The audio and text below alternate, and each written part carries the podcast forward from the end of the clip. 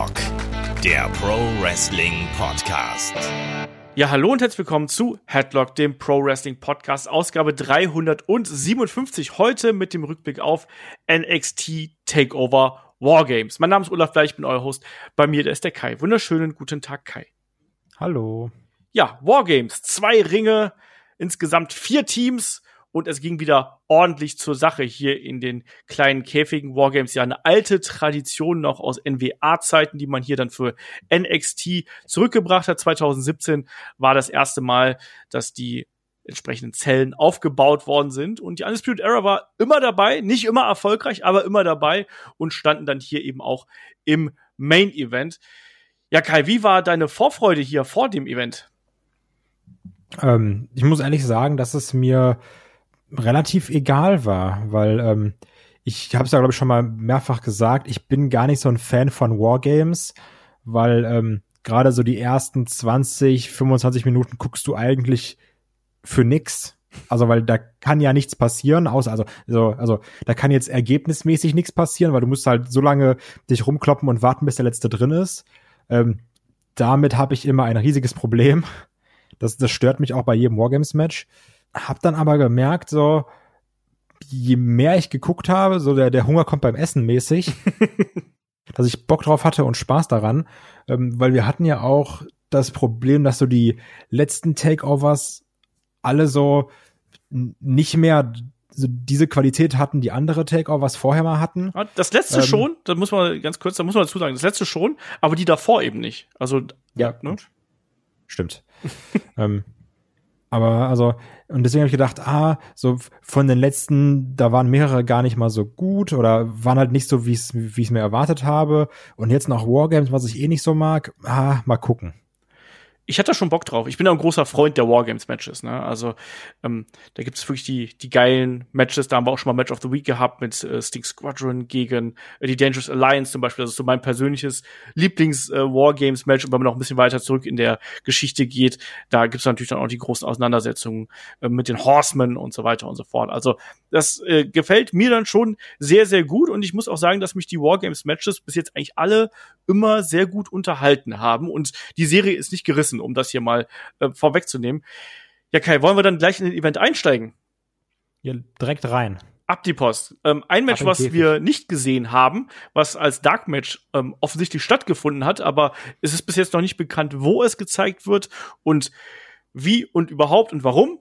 Ähm, das war tatsächlich ein ganz klassisches Dark Match und da trafen der äh, Legado del Fantasma, also Santos Escobar, Raul Mendoza und Joaquin Wild auf Kurt Stallion, Ashanti the Adonis und August Gray und am Ende gewann dann, vielleicht auch wenig überraschend, Leg äh, Legado del Fantasma.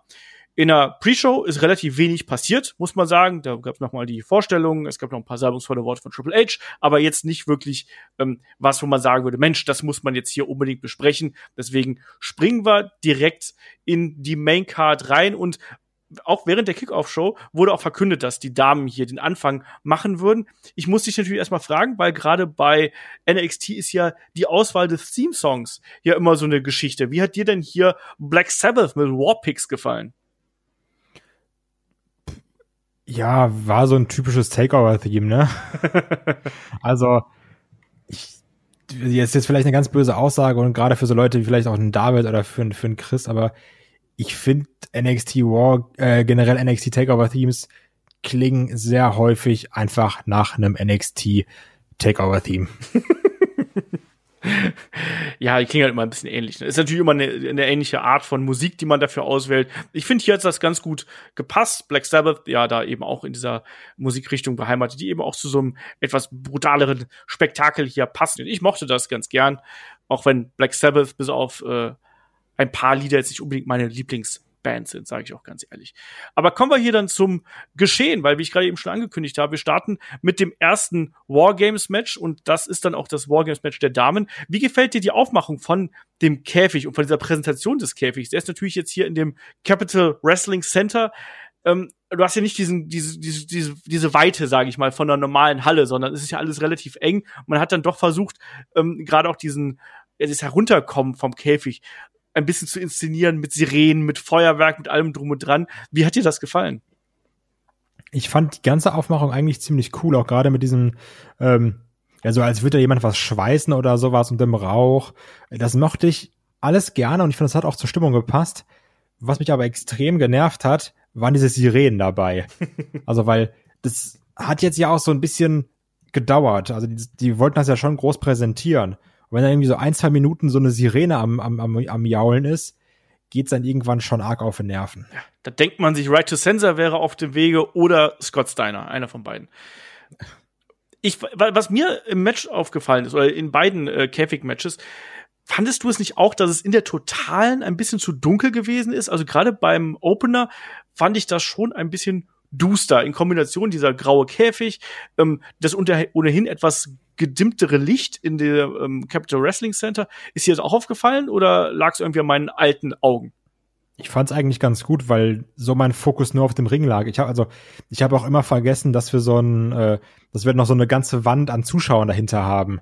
Also jetzt hier dann, äh, ne, wie heißt es nochmal? Das Center. Ja. Bei dem Capital Wrestling Center quasi. Nein, hier Thunderdome. Ja. Dass wir da auch so eine, so eine Zuschauerwand haben. Ähm, das das habe ich immer wieder vergessen. Weil auch gerade so durch diesen, äh, durch diesen großen Ring oder auch durch diese äh, eher dunklere Arena lag mein Fokus stärker auf dem Ring. Und dadurch habe ich manchmal sogar vergessen, dass keine Fans da sind. Okay. Und das fand ich ganz gut irgendwie. Also vielleicht lag es auch daran, dass ich ähm, dieses Mal mit Kopfhörer geguckt habe, weil sonst gucke ich einfach immer auf dem Fernseher. Ähm, kann auch natürlich sein, dass er nochmal irgendwie anders wirkt. Aber ich fand es eigentlich gar nicht, gar nicht schlecht, so wie es war. Okay. Ich fand es ein bisschen arg duster, um es mal so ganz platt zu sagen. Aber das ist vielleicht, wie gesagt, das passt auch. ja auch. Ja, also es, es, passt, aber ich hatte eben das Gefühl, dass ich vom Innenring-Geschehen äh, nicht genug sehe. Aber das kann natürlich auch, das ist natürlich dann wahrscheinlich auch sehr äh, individuell vom Bildschirm abhängig und so weiter und so fort. Vielleicht ist es auch ganz einfach eine subjektive Geschichte gewesen. Ähm, Sein Gamma mal ein bisschen hochstellen. Wahrscheinlich, wahrscheinlich. Kontrast auf, auf, auf ganz runtergedreht. ich sehe nix. Ich muss meine Augen schonen, weißt du, ich weiß nicht genau, wie lange ich noch sehen kann. Ähm, genau.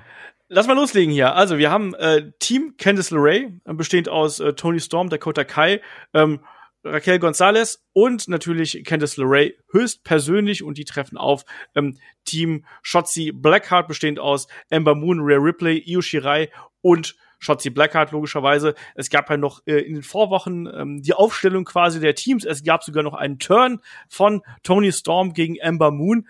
Und was ich ja sehr gerne an diesem Match mag, das zeigt einfach auch, wie breit die Damendivision aufgestellt ist, oder? Dass du zwei so starke Teams aufstellen kannst und sagst, gut, vielleicht stechen hier und da natürlich ein paar Namen einem mehr hervor oder weniger, aber trotzdem sind das ja acht Damen, die ähm, da eine absolute Macht darstellen, oder?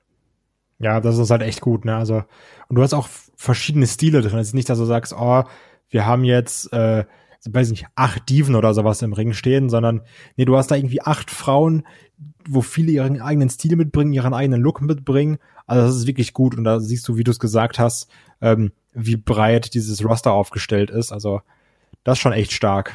Ja, und den Anfang hier hat erstmal Dakota Kai gemacht. Die hat äh, sich gleich in den Käfig begeben. Alle anderen Damen ja und später auch die Herren sind dann ja in den Shark Tank hier, oder in Shark Cage, nicht Shark Tank ist was anderes, in den Shark äh, Cage äh, ja, verschlossen worden, bevor sie dann äh, später in den Ring durften. Ähm, Dakota war im Ring und dann haben wir ja ähm, eine Shotzi Blackheart gesehen, die ja einen neuen Panzer bekommen hat. Und dieser neue Panzer, der hat's auch in sich gehabt. Also wie, wie fandst du den Entrance? Und auch, da haben sich ja dann auch alle nochmal auf das Gefährt gesetzt und äh, es gab einen Schuss in Richtung Käfig. Ich fand das witzig. Ich muss halt zugeben, ich bin echt kein Fan von diesem Shotzi Blackheart Panzerdingern. Ich mag das gar nicht. Aber das ist halt einfach subjektiv.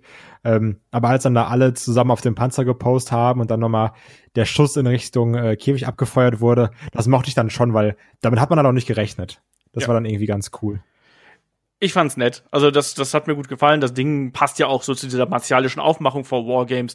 Deswegen ist das schon okay. Und wir sehen dann auch gleich, dass eine Shotzi Blackheart hier am liebsten sofort in Richtung Ring stürmen will. Das ist übrigens ein Motiv, was wir sehr, sehr oft gesehen haben. Alle wollen sofort in den Käfig und werden von irgendjemandem zurückgehalten.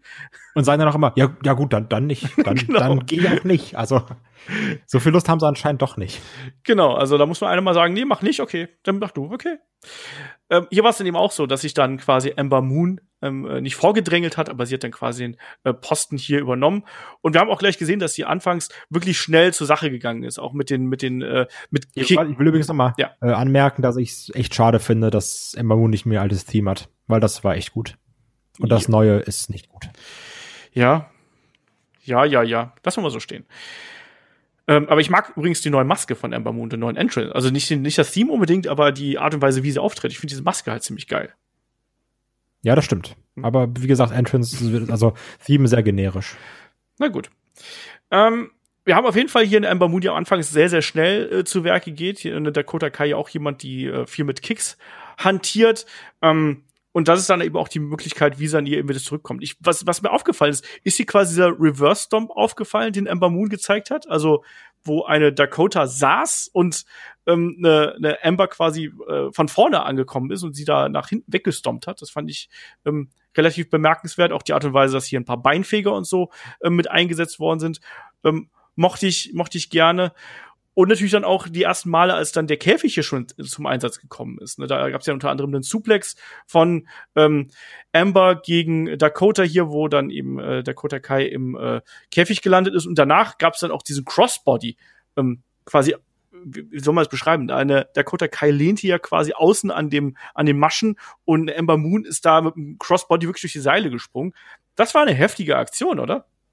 Ja, also ähm, generell, also ich muss echt nochmal sagen, ich mag eine Ember Moon super gern. Also, das hat auch wieder gezeigt, ähm, dass man die Main Roster meiner Meinung nach nicht gut genug eingesetzt hat, weil die bringt sehr viel mit, die ist sehr talentiert.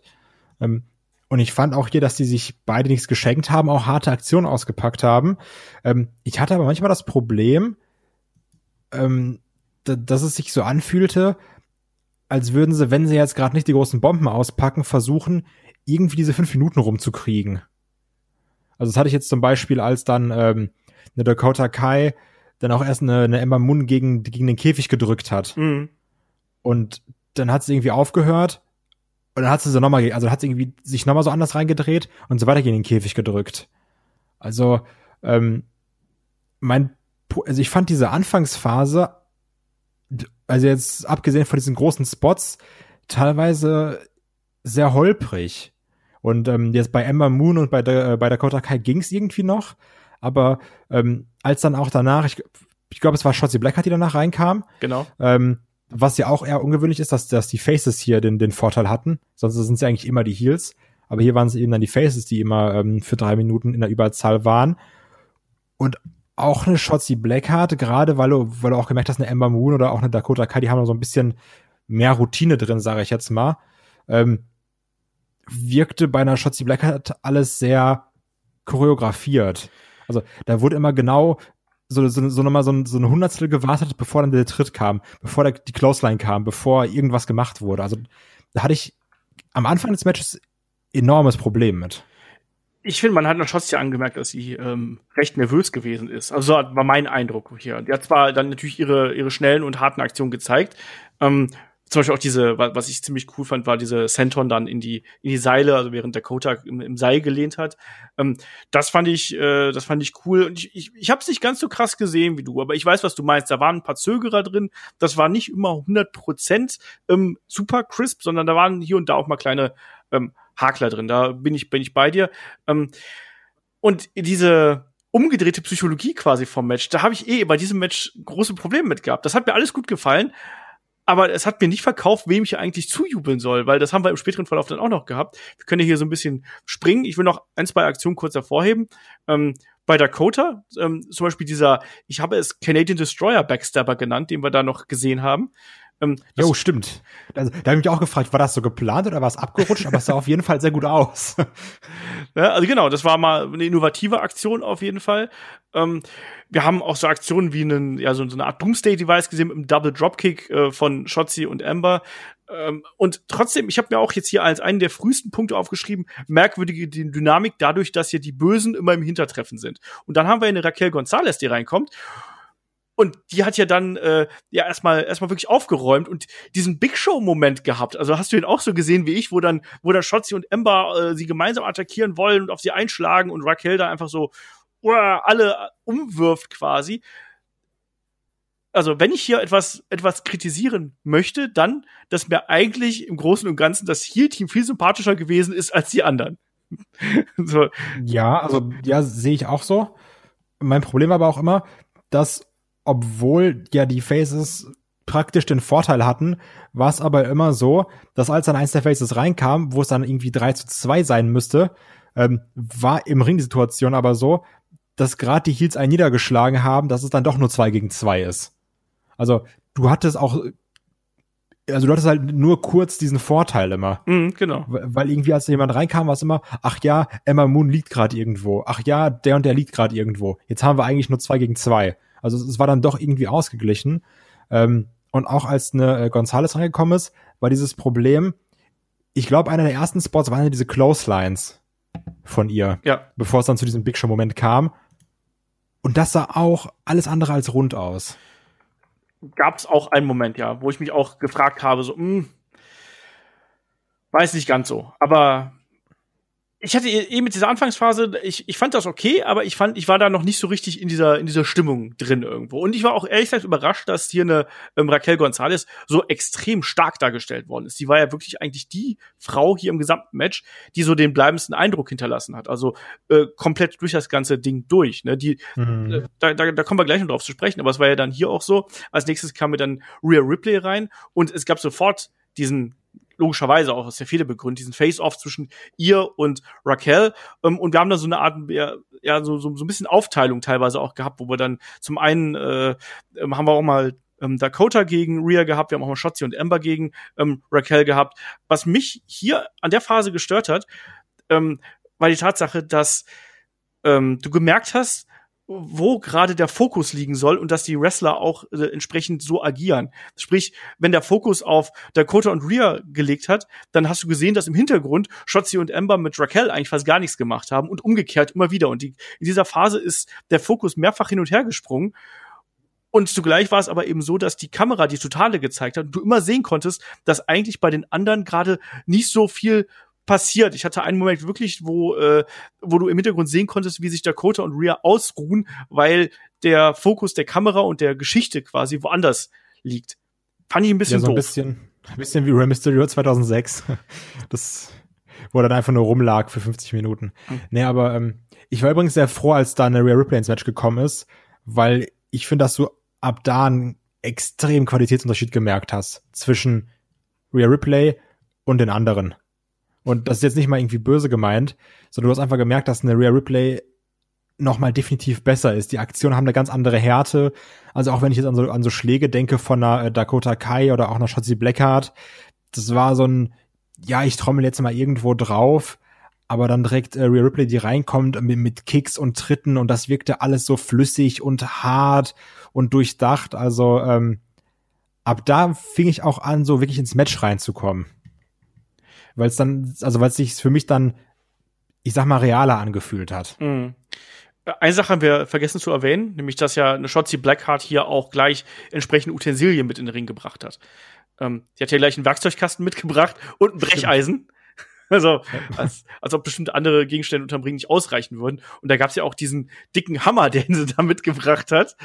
Das ist ähm, aber auch, ja, also man hat halt schon gesehen, dass der Hammer nichts wiegt, ne? Das ist ohnehin die, die Requisiten von WWE-NXT. Wir haben hinterher auch noch die Cricket-Schläger gesehen. auch die sahen nicht so 100% überzeugend in meinen Augen aus. Nee, das wirkte alles so ein bisschen so schaumstoffmäßig.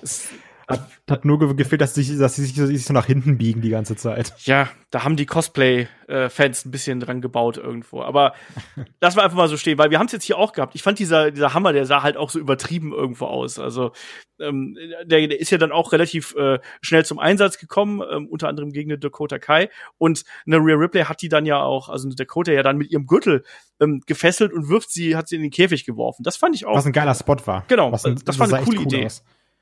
Ja. Und, und passt eben auch zu dieser Kraftmaschine, die eine Rhea Ripley äh, sein soll. Und das unterstreicht das einfach nochmal. Und das hat ja dann auch gepasst. Wir haben dann nochmal die Konfrontation zwischen Raquel und Rhea gehabt. Als nächstes äh, war dann eine Tony Storm dran, die hier gleich die Candlesticks mit in den Ring gebracht hat und dann eben auch noch die Polster in den Ringecken gelöst hat.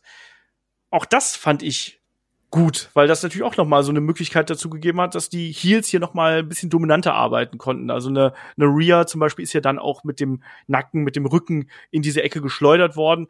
Ähm, fand ich okay, auch wenn, muss ja mal sagen, auch wenn in meinen Augen jetzt Tony Storm nicht ganz so die allergrößte Rolle hier im Match gespielt hat. Nach, die, gerade nach dem Heel-Turn hätte man ja erwarten können.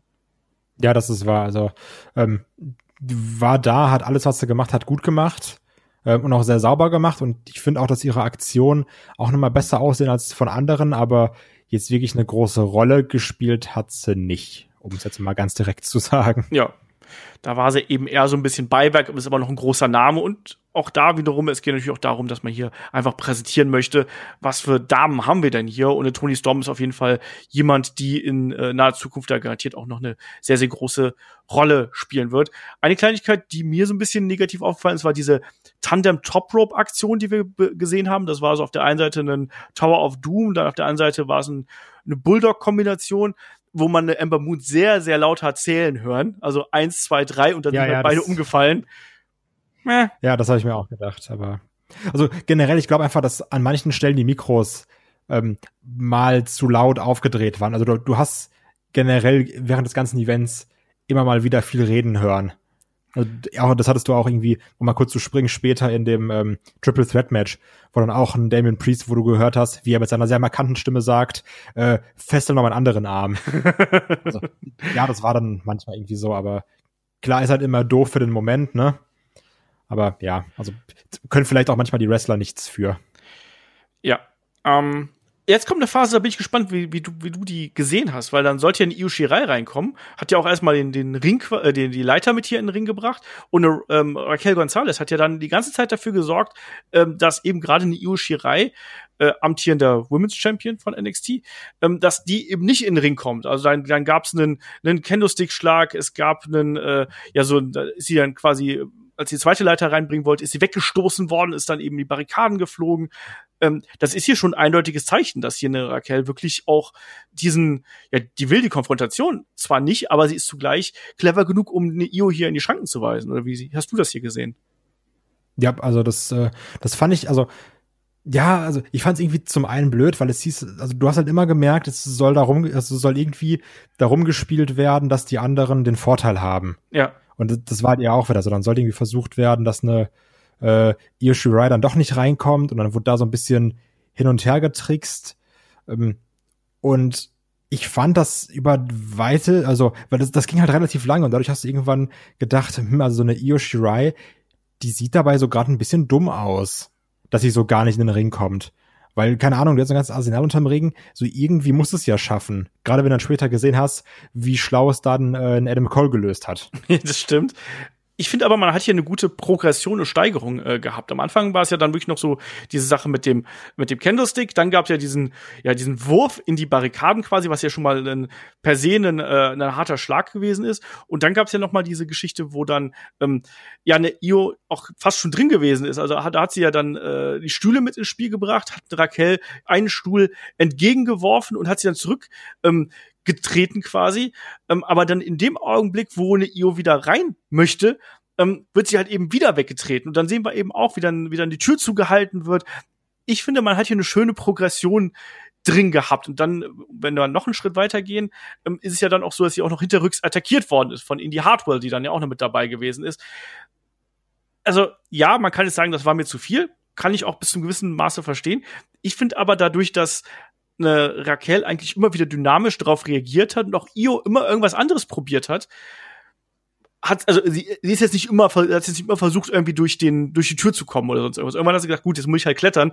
Und das hat dann eben auch nicht geklappt. Und dann ist er attackiert worden, solche Sachen. Deswegen fand ich das ähm, eine relativ clevere äh, Entscheidung, um eben, wie du schon gesagt hast, diesen Numbers Gain quasi umzudrehen. Und eine Io Shirai ist ja dann wahrscheinlich äh, ja, nicht die stärkste vielleicht per se, aber eben sie wäre auf jeden Fall jemand gewesen, die hier das Match äh, in andere Richtung hätte lenken können. So von der Strategie her finde ich das alles in allem nachvollziehbar.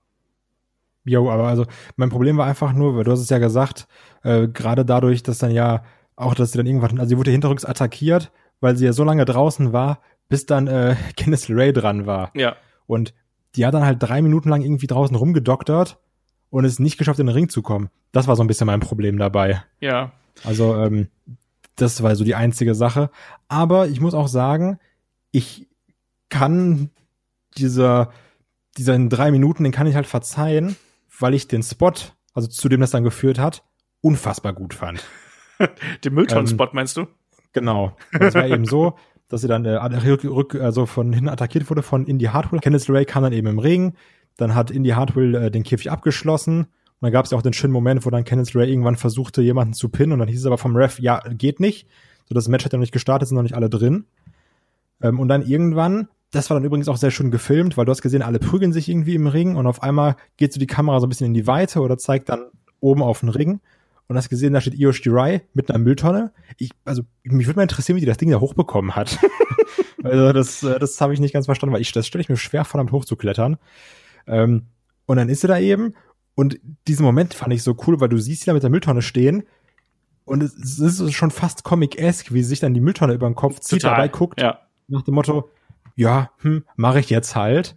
Ähm, und dann einfach darunter springt und da kann ja unfassbar viel bei schief gehen. Also, das ist jetzt ja nicht sicher. Also, die ist da jetzt ja blind runtergesprungen. Ja. In, in die Menge. Also muss man erstmal machen. So war das. Ich kann das leider nicht äh, anders sagen. Es war auf jeden Fall ein krasser Spot, ähm, muss man muss man ganz klar sagen. Das war auch ich ich fand's ich fand's halt witzig. Ich fand's nicht ganz so bedrohlich oder so, aber ich fand's halt eben witzig und es hat eben auch dann zu der Situation gepasst ähm, dieser Moment, als dann der Referee darauf hingewiesen hat, dass er hier nicht durchzählt, weil ja nur drei Mitglieder von Team Shotzi da sind. Ah, ja, fand ich ein bisschen doof, aber äh, hat es da dann wiederum erklärt. Deswegen habe ich dann gesagt, gut, äh, innerhalb der Dramaturgie äh, kann ich das eben auch ähm, nachvollziehen. Und dann waren ja hier wirklich dann auch die, die Karten wieder neu gemischt irgendwo. Ne? Also trotz dieser Attacke von Indie Hardwell, die wir da gehabt haben, übrigens, die auch noch die Attacke von der Ember Moon verkauft hat, die hat ja die Eclipse eingesteckt, ähm, hat eben da die äh, Halskrause hier getragen, um auch nochmal darzustellen, so gefährlich ist die Eclipse haben wir dann später auch nochmal gesehen, ne? Also, wo es dann, wo es dann ja auch noch den, den, den, äh, den Eclipse hier auf die Stühle gab von der, äh, von der Ember Moon. Und da waren jetzt gerade in der Schlussphase, wo dann wirklich. Also das ist übrigens hier gerade dieser Eclipse auf die Stühle, das war mit dem Io Shirai Spot für mich einer der heftigsten Spots, weil das sah richtig krass aus, wurde gut von der Dakota Kai gesellt und das tut auch so, glaube ich, relativ weh, wenn du auf so einen Stuhl knallst.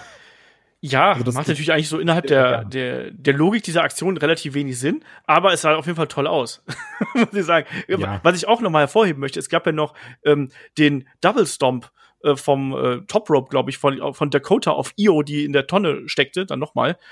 Stimmt. Was halt witzig war, weil dann die Tonne auch wirklich so verbogen war, dass eine Io da erstmal nicht rauskam. genau. Und sich da so, so rauswiggeln musste. Das, das fand ich irgendwie ganz witzig also generell, also man hat ja da am Ende sich nichts geschenkt. Ne? Das war ja eine deutlich kürzerer, äh, kürzere Schlussphase, als wir das hinter beim Männermatch gehabt haben.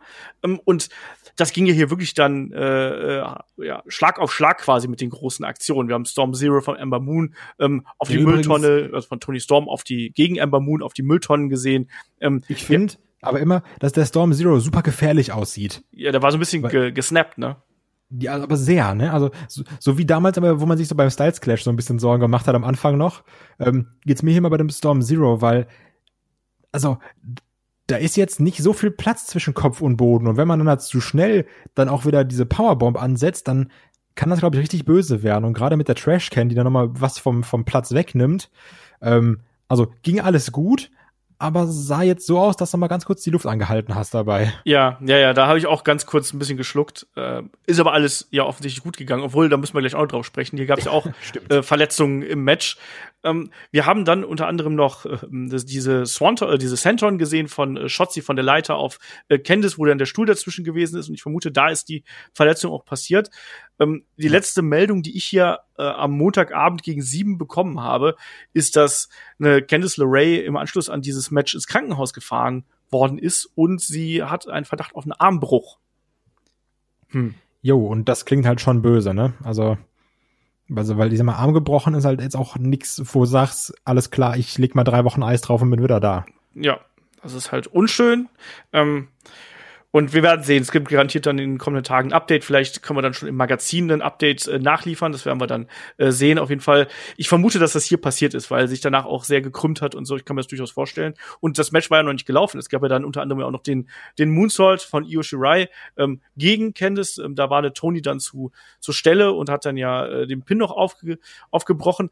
Wie fandest du es jetzt hier, dass am Ende war es ja dann eine Raquel Gonzalez, die hier einen ähm, Huracan Rana vom Top Rope quasi auf so eine ähm, zwischen den Ringen aufgebaute Leiter abgewehrt hat und dann diese große Powerbomb durch die Leiter gesetzt hat gegen Io und dann auch den Sieg holt. Also, was sagst du dazu, dass gerade eine Raquel Gonzalez hier ja Io Shirai besiegt? Ja, ich weiß es. Also, ich habe halt auch bei vielen gelesen, oh, finde ich gut, Standout-Performance von äh, Raquel Gonzalez und krass und letztendlich kannst du es ja auch irgendwie innerhalb des Matches verkaufen, weil, also der Spot war ja auch ziemlich krass, ne? Also da auf dieses Stahlding geworfen zu werden durch eine Leiter, also ich glaube, das stecke ich auch nicht weg, also nicht ansatzweise. Ähm, aber ich habe jetzt, also ich sehe jetzt in einer Raquel Gonzalez nicht das, was viele andere in ihr sehen, wenn ich ehrlich bin. Also so jetzt doof gesagt ist es für mich eine bedeutend schlechtere Rear Replay. Ja, ja, ja. Ist vielleicht ein bisschen krass ausgedrückt. Ich finde, das äh, Standout-Performance kann man hier ihr auf jeden Fall geben. Also sie hat hier sehr dominant gewirkt. Ähm, hat wirklich sehr überzeugend auch über weite Strecken gewirkt und hat diesem Match wirklich ihren Stempel aufgedrückt. Also auch ohne, dass man jetzt sagen müsste, ähm, sie hat jetzt in irgendeiner Art und Weise hier äh, gebotcht oder irgendwelche anderen Probleme gemacht, sondern ich finde, dass sie die Rolle, die sie hier gehabt hat, die hat sie gut verkörpert.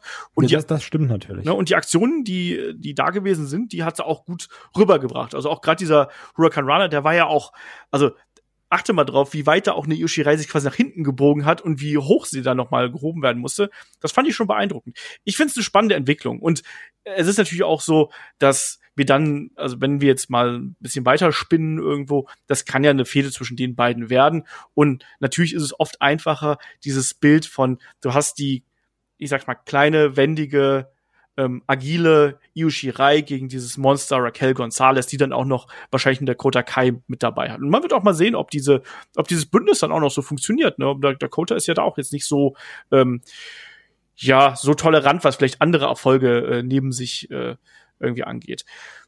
Ich finde, man eröffnet sich damit neue Möglichkeiten und wir haben jetzt im äh, Januar, das können wir ja kurz vorgreifen, soll es ja so ein ähm, Special geben ne, äh, von NXT äh, Takeover. Und da bräuchte man ja vielleicht so ein Match, ne? New Year's Evil wird das Special heißen, wird am 6. Januar laufen. Ähm, Weekly Specials haben wir schon häufiger gesehen, macht man ja ganz gerne. Und warum denn dann nicht mal so probieren, vielleicht da so eine, so eine, so ein, so ein Match unterzubringen? Weiß nicht. Wie siehst du das? Ja, also ich muss erst mal sagen, dass hier bei diesem äh, New Year's Evil, ich glaube, den Wortwitz haben sie auch ein bisschen geiler vorgestellt, ne? Weil, äh, also, wenn es liest, macht es erstmal gar keinen Sinn. Und dann haben, und dann hat auch irgendwie Vic Joseph so, dann ist ja New Year's Evil, hat nur so dieses Verstehen Sie äh, gefehlt. Das fand ich so ein bisschen blöd, aber ja, aber letztendlich ist ja auch äh, New Year's Evil doch auch nur ähm, eine, eine weitere Weekly, ne? Also es, ist, klar, es ist ein Special halt eben, ja. Ja, ja, aber also es ist halt so ein bisschen wie dieses äh, Winter's Coming Ding, ne? Oder wie, was war es, Great American Bash oder was sie noch hatten? Genau, zum Beispiel. Ähm, wo irgendwie versucht wird, so eine Weekly schon ein bisschen größer aufzuziehen, der so leicht Pay-Per-View-esken Charakter zu geben. Genau. Ist jetzt nicht verkehrt und ich sag mal, spätestens nach dem Pinfall hier hätte auch eine Gonzales äh, Berechtigung, so einen Title-Shot zu verlangen.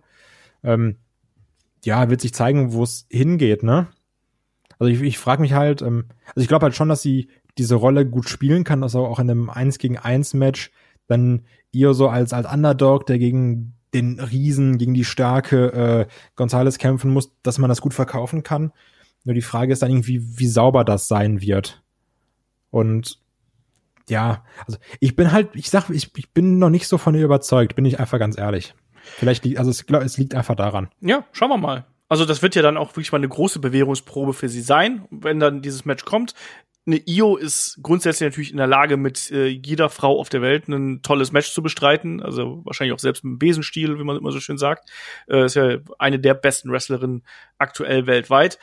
Jo. Ich bin gespannt. Also ich, ich finde es cool. Ich finde es auch was anderes mal. mal. Man hat ja irgendwie so seine, seine fixen Punkte und ich finde es cool, dass man jetzt auch hier probiert, mal einer Raquel Gonzalez diese Chance zu geben. Und jetzt kann sie mich überzeugen. Hier in dem Match hat sie es getan. Jetzt darf sie dann das, das dann bitte noch in Singles-Action und dann vielleicht in einem ja, großen Einzelmatch tun, zum Beispiel. Auf jeden das Fall also äh, gewinnen hier die, die, die Bösewichte. Stimmt, ja, genau. Die, da hat man auch nicht mitgerechnet eigentlich, ne? Sonst gewinnen ja eigentlich immer die Guten. Ähm, oder also jetzt gerade, weil halt auch noch die äh, Faces den, den Vorteil hatten. Mit einem mehr haben dann trotzdem verloren. Es wurde meiner Meinung nach aber auch schlüssig erklärt, dass dann irgendwie versucht wurde, hier, ne, äh, Io wurde erst draußen gehalten, dann wurde sie nochmal hinterrücks attackiert. Ähm, dann hatten sogar die, die äh, Heels den Vorteil zeitweise. Also ich fand, es wurde schlüssig erklärt und letztendlich treibt ja die Story auch eher weiter, wenn jetzt hier die Heels gewinnen als die Faces, meiner Meinung nach. Weil, also, das hat gesagt, ja, jetzt Shotzi hat irgendwie die Rache bekommen für einen Panzer. Cool. ja, und alles andere eben auch. Ne? Wie geht's äh, weiter mit Indie Hardwell zum Beispiel? Was ist mit der Fehde von ähm, Tony und Amber? Gibt es da noch irgendwelche Entwicklungen draus? Also das hat man alles ganz gut vorgesetzt und äh, da Candice LeRae kann man hier eine gute Besserung wünschen an der Stelle, dass sie sich da ja ähm, relativ schnell wieder von erholt. War auf jeden Fall, wie ich fand, ein äh, echt starker Opener und auch ein gutes Wargames-Match, was wir hier gesehen haben, mit vielen krassen Spots, guter Dynamik. Klar, am Anfang ein bisschen langsamer, aber das haben natürlich diese Wargames-Matches oft irgendwie so ähm, in sich, dass die am Anfang ein bisschen langsamer sind. Ähm, und dann eben erst am Ende auffahren. Aber ich fand es hinterher richtig gut. Mir hat es wirklich richtig gut gefallen. Ja, und weiter ging es dann mit einem kurzen Promo-Video, der Prinz Kütt, ähm, wie man so schön in Köln sagt, Finn Baylor, kündigt an, ne, dass hier die ganzen Kollegen, die jetzt gerade im Ring stehen, die sollen Spaß an den Wargames haben und äh, am Mittwoch ist er dann wieder da und dann sind wieder alle Augen auf ihn gerichtet. Okay. Ähm, muss sich ja auch mal wieder präsentieren nach seinem äh, Kieferbruch. Äh, ja, bin ich gespannt, wie er sich dann wieder präsentiert. Auf jeden Fall ist der Champion dann vor allem auch wieder mehr zugegen und das ist ja dann auch eine recht gute Entwicklung. Ähm, eine spannende Entwicklung haben wir auch bei Tommaso Ciampa und äh, Timothy Thatcher gesehen. Die beiden bestreiten nämlich das nächste Match. Zwei wirklich harte Hunde, die hier aufeinandertreffen und ich bin sehr gespannt, äh, was du hier zu dem Match sagst, weil das war ja wirklich ein Kampf, der hat am Anfang so ein bisschen mehr ground-based äh, begonnen, ähm, zwischen den beiden auch einen, einen äh, Thatcher, der wirklich auch einen, einen äh, Jumper am Boden gehalten hat, ähm, einen Jumper, der auch versucht dagegen hat zu halten mit äh, was, was ich sehr witzig fand, wo einem, einem äh, Thatcher einfach zwischendurch auch mal eine Ohrfeige gegeben hat, so im Liegen. Das war halt quasi. geil, ne? das, aber so irgendwie bei jedem Move, wo dann irgendwie äh, Thatcher versucht sich zu bewegen, guckt auch in Richtung Champa, was kann ich jetzt machen? Und, und, und, und er schallert ihm einfach eine. Und das passt dann, weil auch so ein Thatcher wird dann schön wütend und der hat ja eh die Fresse dafür, so wütend zu gucken. Ähm, ja, um mal direkt reinzuspringen, ich, ich grätsch jetzt einfach rein. Das Problem ist natürlich, dass ich hier unfassbar voreingenommen bin, ne? Weil halt Thatcher aus der Indie-Szene mein absoluter Lieblingswrestler ist, Schrägstrich war. Ähm, ich habe auch mehrfach schon im Internet gelesen, dass Leute, die ihn auch gar nicht kennen, mit dem absolut nichts anfangen können und den stinke langweilig finden. Ähm, ich sag mal einfach in erster Linie herzlose Menschen und ganz, ganz schlechte Menschen, aber gut, jeder wie er mag. Ähm, und es ging ja hier wirklich in Anführungsstrichen langsam los. Und mit langsam meine ich sehr ground-based. Dann wurde mal irgendwie versucht, einen auf dem Boden auszupowern. Dann gab es mal wieder einen Hold. Dann wurde da einer angesetzt und irgendwie versucht, sich zu kontern. Also ähnlich wie wir es ja auch später äh, in, in ähnlicher Form bei Pete Dunne gegen Carl Riley am Anfang hatten. Ähm, und da, das ist ja auch so ein bisschen die Stärke von Thatcher. Ne? Also klar, wenn er, wenn er einen Champion so auf dem Boden hält, ist das gar nicht so verkehrt. Aber es war halt irgendwie dann ganz cool, weil ein Champion da dann mitgemacht hat und ich sag mal, gerade durch diese Champa Cole, Champa Gargano Matches, wo irgendwie Knee Strike nach Knee Strike und nochmal 18 Finisher oder sowas ist, war das eine sehr angenehme Abwechslung, mal so einen Champa zu sehen, fand ich. Mhm.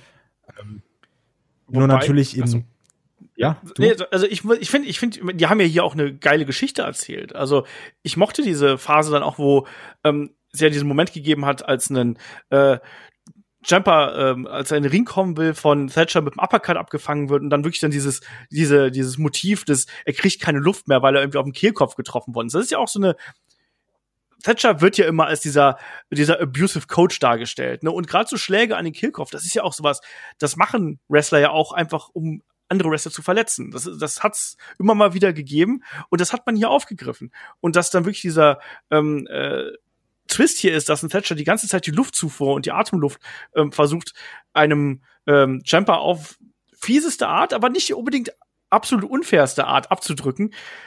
Ne, oder auch dieser, dieser, dieser, dieser Throat-Shop, den wir da äh, gesehen haben dann im Verlauf. Ich fand das richtig, richtig gut. Mir hat das so gut gefallen, weil das eine kleine Geschichte gewesen ist, die aber zu beiden Charakteren dann sehr, sehr gut gepasst hat. Aber auch dann, wo dann irgendwie, äh, wo dann relativ am Anfang noch versucht hat, Champer ähm, einen Thatcher mit den Stand zu nehmen, wo er irgendwie innerhalb von einer halben Minute auf sechs verschiedene Arten das Bein bearbeitet hat. Ja. Irgendwie, dann gab es, wo es erst verdreht, dann wurde auf den Fuß getreten, dann wurde der Fuß komisch aufgestellt und dann nochmal drauf getreten. Dann wurde es einmal gehebelt. Du hast gedacht, Mann, so viel kann man mit dem Bein machen in so kurzer Zeit. Respekt. also, das, das mochte ich dann auch schon.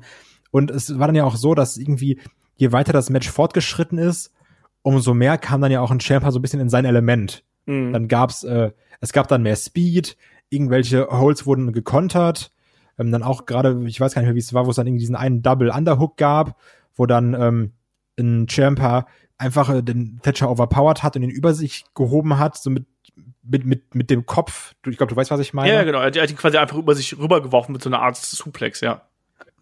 Und irgendwie mochte ich das und ich finde eben, das ist gerade auch durch das, was du angesprochen hast, wirkte der Kampf über weite Strecken sehr real. Ähm, nur teilweise war es dann so ein bisschen, wo ich mir gedacht habe, ah, die Aktion passt hier gerade nicht rein. Zum Beispiel, wo es dann auf einmal diese sechs, sieben, acht Clotheslines gab, ja. und Thatcher immer wieder aufgestanden ist. ähm, das, das, das fand ich dumm, weil also das hat nicht in dieses Match reingepasst. Ich kann, also klar, es war dieses, okay, Champa powert sich wieder auf, kommt richtig ins Match rein, haut ihn jetzt mehrfach um, aber das hat nicht zu dem gepasst, was ich vorher gesehen habe, fand ich. Ging mir ähnlich, weil das eher so eine Partyaktion ist irgendwo, ne, wo das Babyface dann eben die Heal overpowered und dann eben, also ich habe ich hab Clothesline Mania hier geschrieben. Ich habe an den Ultimate Warrior denken müssen. Es tut mir leid, weil das irgendwie klingt und das bin ich bin ich vollkommen bei dir. Es ist natürlich trotzdem irgendwie eine unterhaltsames Segment, aber innerhalb der Matchstruktur eher so ein bisschen schwierig, weil ähm, diese Geschichte mit der Luftzufuhr, die wird ja dann noch weiter thematisiert. Also auch, dass ein Thatcher das dann diesen Schlag an den Hals als einzigen Ausweg verwendet, als dann ein äh, das, das ist, dann quasi in der Folge an, an diese äh, an diese ganze Geschichte. Da gab es ja noch einen Superplex äh, von Jumper gegen Thatcher und Thatcher geht dann sofort auf den Hals, was dann halt so das das hinter F-Punkt-mäßigste ist, was du dann machen kannst. Und dann stürzen die beiden ähm, nach draußen quasi, als dann ein ähm, Thatcher äh, Jumper hier in diesem, in diesem Front, Front Chancery irgendwie hat. Und beide stürzen nach draußen. Es gibt einen langen Count und Jumper ist kaputt, kommt erst bei neun wieder rein ähm, und zeigt dann selber diesen äh, Throat Chop und dann kommen die ersten Kniestöße von ihm. Und dann kommt noch dieser Bulldog Choke. An der Stelle schöne Grüße an John Moxley. Und ein äh, Thatcher blutet ja dann aus dem Ohr irgendwo. Kann das sein? Jo, weil, ja, weil es halt auch einfach einen sehr bösen Knee-Strike gegen den, seitlich gegen den Kopf gab, ne? Ja. Ich glaube, es gab ja sogar zwei, es gab einen und der zweite, da wird dann ja auch, ich glaube, da hat auch ein Thatcher so leicht die Hand vorgenommen. Ähm, das sah richtig fies aus, aber ich finde, die haben das sehr gut ins Match eingebunden. Weil ich lehne mich jetzt mal so weit aus dem Fenster und sag, das war nicht geplant, dass der da so mehrere Liter aus dem Ohr saftet. Ähm, aber das, also das war ja so ein Punkt, wo dann auch ein Thatcher, was ich auch sehr geil fand, auch immer wieder direkt in die Kamera geguckt hat und auch so sadistisch gegrinst hat und dabei dieses ganze Blut in der Fresse und auch was aus seinem Ohr rausläuft. Das ist ein cooles Bild. Ja, und auch also Champer war ja auch jemand, der dann ähm, auf das Ohr eingeschlagen hat, zum Beispiel. Ne? Eben, und ich habe ja auch. Das war's. Äh, also sie haben es dann auch mitgenommen und das dann auch geworkt. Und das fand ich sehr gut. Genau. Und äh, Thatcher hat da natürlich auch mit seiner Mimik, das passt halt super gut. Und auch als er da nochmal aggressiver zu Werke geht, dann gibt's ja diese German Suplex, den ersten German Suplex. Und dann geht ja quasi ähm, Thatcher in den, in die, ja, in die Mount, aber ein Thatcher, äh, ein Champer liegt auf dem Bauch. Und dann gibt's halt die Schläge von hinten in den Nacken und ein, ähm, den Champer spuckt schon und prustet. Es gibt noch einen German Suplex. Ich finde, die haben eine gute Dynamik da drin gehabt. Und wie du richtig gesagt hast, auch dieses blutende Ohr, das hatten wir bei Champer Matches, äh, bei Thatcher Matches übrigens schon mal. Ähm, du erinnerst dich, dass der, der hatte schon mal eine Ohrenverletzung und ich würde gerne wissen, ob man das da absichtlich eingebaut hat, weil das haben wir schon mal gesehen, auch bei WXW, dass er so ein verletztes Ohr gehabt hat. War das nicht auch dann, wo er dann irgendwann mit so einem ganzen, mit so einem richtig dicken weißen Flatschen auf dem Ohr rauskam und gekämpft ja, hat? Ja, genau. Genau. Ja, das, ich, ich erinnere mich. Ja. Ähm, was ich übrigens auch sehr schön fand, ähm, weil es wurde ja sowieso immer wieder der Hals angegriffen und dann versucht, es gab ja auch irgendwann mal was wie so eine, die keine Krawatte, sondern was anderes, also auch so einen anderen äh, Chokehold, mit dann, glaube ich, auch Champa in der Vorwoche ausgechoked hat, wenn mhm. ich mich nicht täusche. Ähm, was ich nur einmal ansprechen wollte. Was dann aber ganz geil war, die haben sich auch dann irgendwann auf dem, ähm, auf dem Apron geprügelt, wo dann auch Champa kurz davor war, die Überhand zu gewinnen und dann auch irgendwie einen sehr geilen Move, weil er so aus dem Nichts kam, hat dann äh, ein Thatcher die, die Arme gegriffen von einem Champer, sich nach hinten fallen lassen und sie dann so mit, dem Hals gegen Seil gezogen, um dann wieder irgendwie den, den, den, ähm, den Killkopf anzugreifen. Und das mochte ich, weil es auch wieder aus dem Nichts kam, es komplett ruchlos war. Ich fand das gut. Ja, mir hat dieses Match auch unfassbar viel Spaß gemacht. Ich weiß, das ist nur so ein Anführungsstrichen kleines Midcard-Match, aber ich finde, das war, das war brutal, das war hart geführt. Beide Charaktere sahen dabei irgendwie gut aus. Und, äh, und es war eine tolle Geschichte, die hier erzählt worden ist. Und die Mimik von beiden ähm, war genial. Also auch bei Thatcher dieses ständige, wo er dann sein, sein Gesicht verzieht und so weiter und so fort. Ich meine, dass er dann am Ende verliert, ja, ist dann halt eben so. Das haben wir auch, haben sie auch relativ clever aufgedröselt irgendwie mit diesem Backslide, wo dann quasi ein, ein Thatcher in die Seile äh, rollt und auf einmal dann sich im, ja, äh, ja, verheddert mehr oder weniger, kassiert hier die, die Chops, äh, wird mehr oder weniger auf, aufgehängt. Es gibt einen kurzen Choke und dann gibt's Willow's Bell, also diesen Draping DDT in den Seilen und dann ist das Match vorbei. Ich sag's mal so, ich hatte, glaube ich, mehr Spaß als viele andere an diesem Match, auch wenn man sich so die Kritiken durchliest, die sind ja so ein bisschen gemischt, so ja, gutes Midcard-Match, aber ich war da komplett drin. Ich fand's richtig geil und ich hatte richtig ja. viel Spaß daran. Das ist es eben, ne? Also, ähm, ich weiß, dass, also das ist komplett subjektiv natürlich, ne? Und das spiegelt auch den Großteil der Meinung nicht wieder. Aber das war für mich persönlich, weil ich einfach mein Match of the Night, weil ich damit am meisten Spaß hatte. Weil, also, weil hier ist also wieder dieses, was ich schon häufig angesprochen habe. So, du guckst halt wirklich deinem Lieb einem deiner Lieblingswrestler, Schrägstrich deinem Lieblingswrestler beim Kämpfen zu. Und das ist einfach eine Sache, die, klar sind andere Matches faktisch besser, aber so manchmal schwingt Emotionalität mit und das haben dann andere Matches einfach nicht. Ähm, deswegen hatte ich hiermit am meisten Spaß. Ich mochte diese kleinen Geschichten oder diese kleine große Geschichte, die erzählt wurde, ähm, weil auch das Finish, dieser Willow's Bell, der kam ja auch so schön aus dem Nichts, so die Chops dann bis bis und diesen Choke und dann ging es ja irgendwie bis vier und dann zack kam irgendwie Willow's Bell und auch das Cover mochte ich auch, weil sich ja ein äh, Champa, also es war ja nicht, ich heb das Bein an, sondern er hat sich ja fast gerade auf einen äh, Thatcher draufgelegt. Mhm. Er hat ja mit dem ganzen Körper gepinnt. Ähm, und ich, ich war so ein bisschen traurig, dass, dass ein äh, Thatcher hier verloren hat. Ich so, Mann, ah, ich hätte es ihm schon gegönnt. Und Champa, so, der, der muss doch quasi gar nicht gewinnen. Aber klar, der verletzt, hat Titel verloren und alles irgendwie und kam dann auch nochmal zurück und hin und her. Also verstehe ich schon, ne? Weil Champa ist halt immer noch ein krasser Typ und klar gewinnt er auch so ein Ding. Was ich ganz schön fand, du hast am Ende gemerkt, das Ding hier ist noch nicht vorbei. So, die, die lagen dann beide so halb auf dem Apron und draußen, haben sich angeguckt. Dann hat ein Champa im Ring, wurde er eben als, als Sieger dann nochmal bekannt gegeben. Thatcher stand die ganze Zeit auf der Rampe und die haben ja nicht aufgehört, sich anzustarren. Ja. Und da sieht so aus, als würde es noch ein weiteres Match zwischen den beiden geben.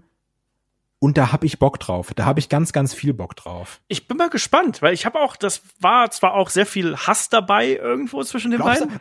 Ja, ja, aber da ja. war auch ein bisschen Respekt dabei, oder? Glaub, ja, ja, habe ich mir auch gedacht. Ja, also aber, nach dem Motto, ähm, ey, du bist echt auch ein, du bist ein krasser Typ. Ja, Mann, du bist auch ein krasser Typ, ne? Wir sind so beide krasse Typen. genau. Sollen wir nicht mal ein bisschen als Tech-Team krasser Typen sein?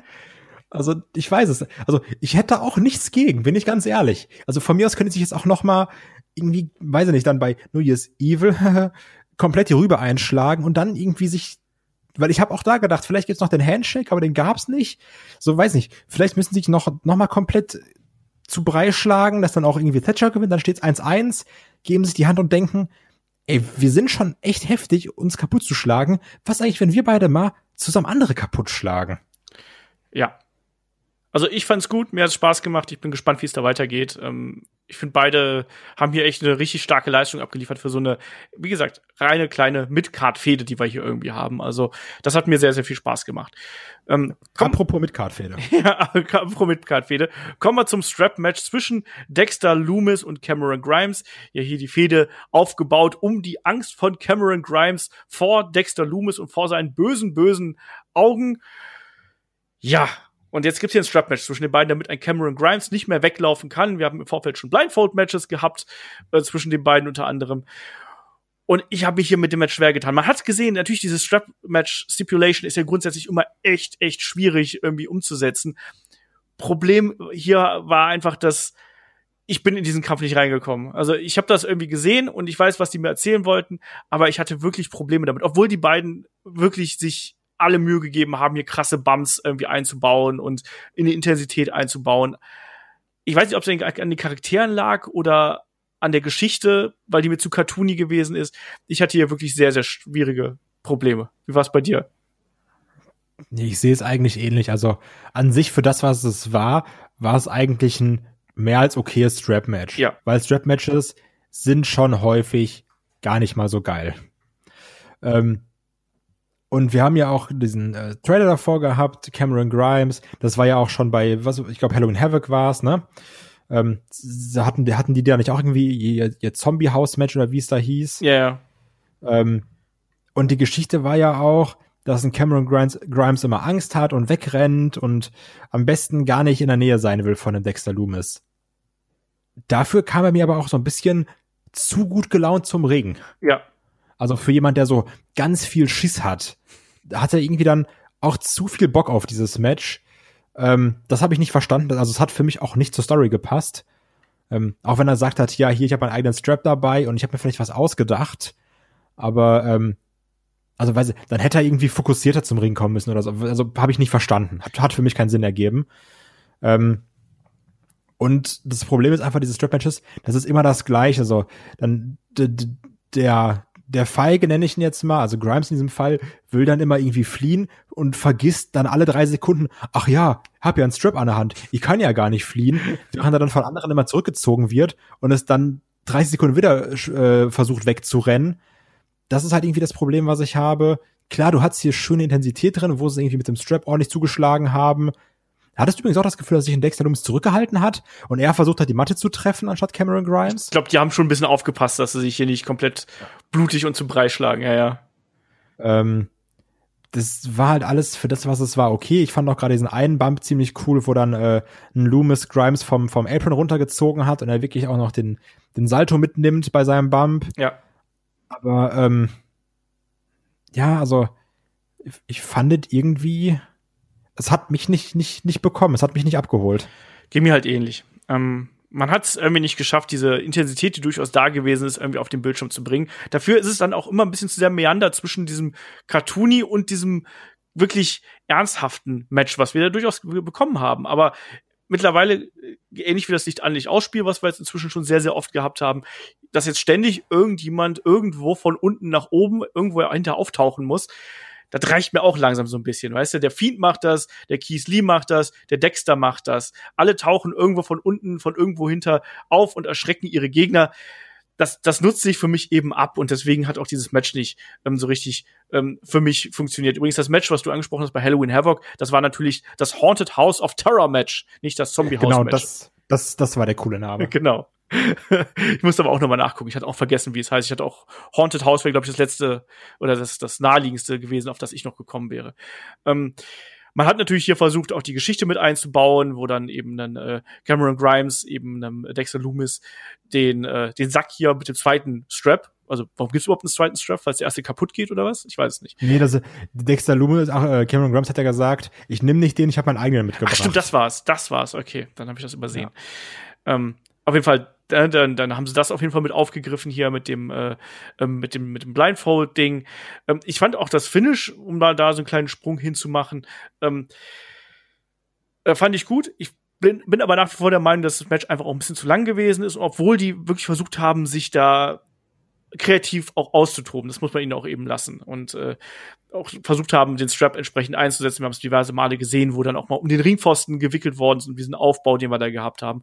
Naja, und am Ende war es dann eben diese Kontersequenz, ähm, wo dann äh, Grimes am Ende wirklich eingewickelt wird und ähm, ja, einen äh, Loomis den dadurch auf einen Stuhl zieht, der dann da drauf stürzt und den Grimes dann so benommen ist, sich dann quasi nicht mehr aus diesem äh, Silence Choke hier befreien kann. Dann gibt's noch den Strap über die äh, Augen, damit auch einen äh, Grimes nicht mehr irgendwie noch den Strap lösen kann.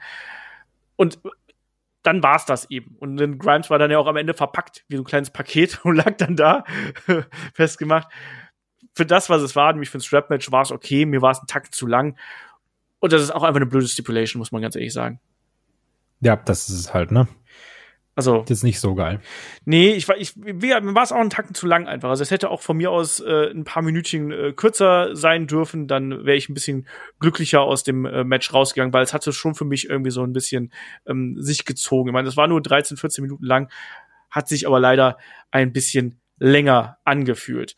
Ähm, dann haben wir so einen kleinen ja, Block gehabt mit ein bisschen äh, Werbetrailern und ein bisschen Backstage-Segmenten. Wir haben erstmal eine Ankündigung hierfür oder einen Werbeblock hier für Keith Lees 24-Doku ähm, gesehen. Bin ich mal gespannt drauf. Auf die ich sehr viel Bock hab. Ja, bin ich auch mal gespannt drauf, was man daraus macht. Wir haben ein kurzes Backstage-Segment hier mit den Kings of NXT. Ähm, wie die sich äh, vorbereiten, wo wir einen Pete Dunn sehen, der sich hier nicht von Pat McAfee ähm, motivieren lässt, sondern sehr, sehr stoisch sitzt. Wir sehen eine ähm, Undisputed Era, die äh, sich warm machen und äh, dann auch hier die Einigkeit beweisen. Und Kai, kaufst du dir eigentlich das Wargames Playset von Mattel? Ja, also ich sag mal, es ist ja bald Weihnachten. Ne? Ich, also ich weiß nicht, ob der Weihnachtsmann das bringt. Also ich, ich schreib's mal vorsorglich auf den Zettel, ne? aber wird sich zeigen. Ja, ähm, und für ja. alle anderen, die vielleicht nicht das Wargames Playset von Mattel haben möchten, sondern lieber was zum Hören, ähm, ich habe es jetzt eingerichtet, nämlich dass wir bei Steady ähm, kann man jetzt äh, einen Gastzugang quasi kaufen. Also bekommt man einen Hauptzugang, einen Gastzugang und kann den dann weitergeben. Das heißt, man kann Headlock verschenken.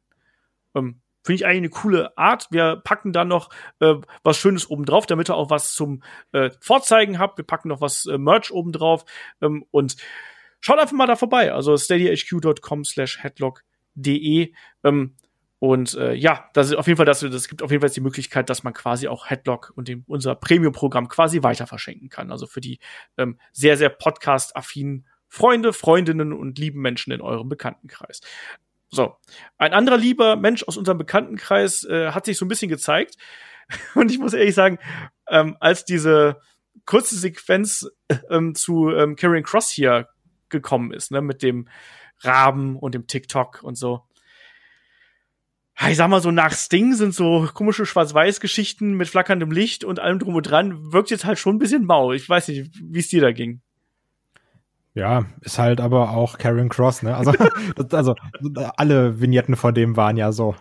Ist ja. halt blöd, wenn jetzt Ding natürlich bei Karen Cross geklaut hat. Also kann man da nichts machen, ne? Hat sich halt damals die Sachen angeguckt, wo Karen Cross bei NXT debütiert ist, er gesagt, das mache ich auch, finde ich interessant. Finde ich jetzt ein bisschen frech von Sting, aber gut.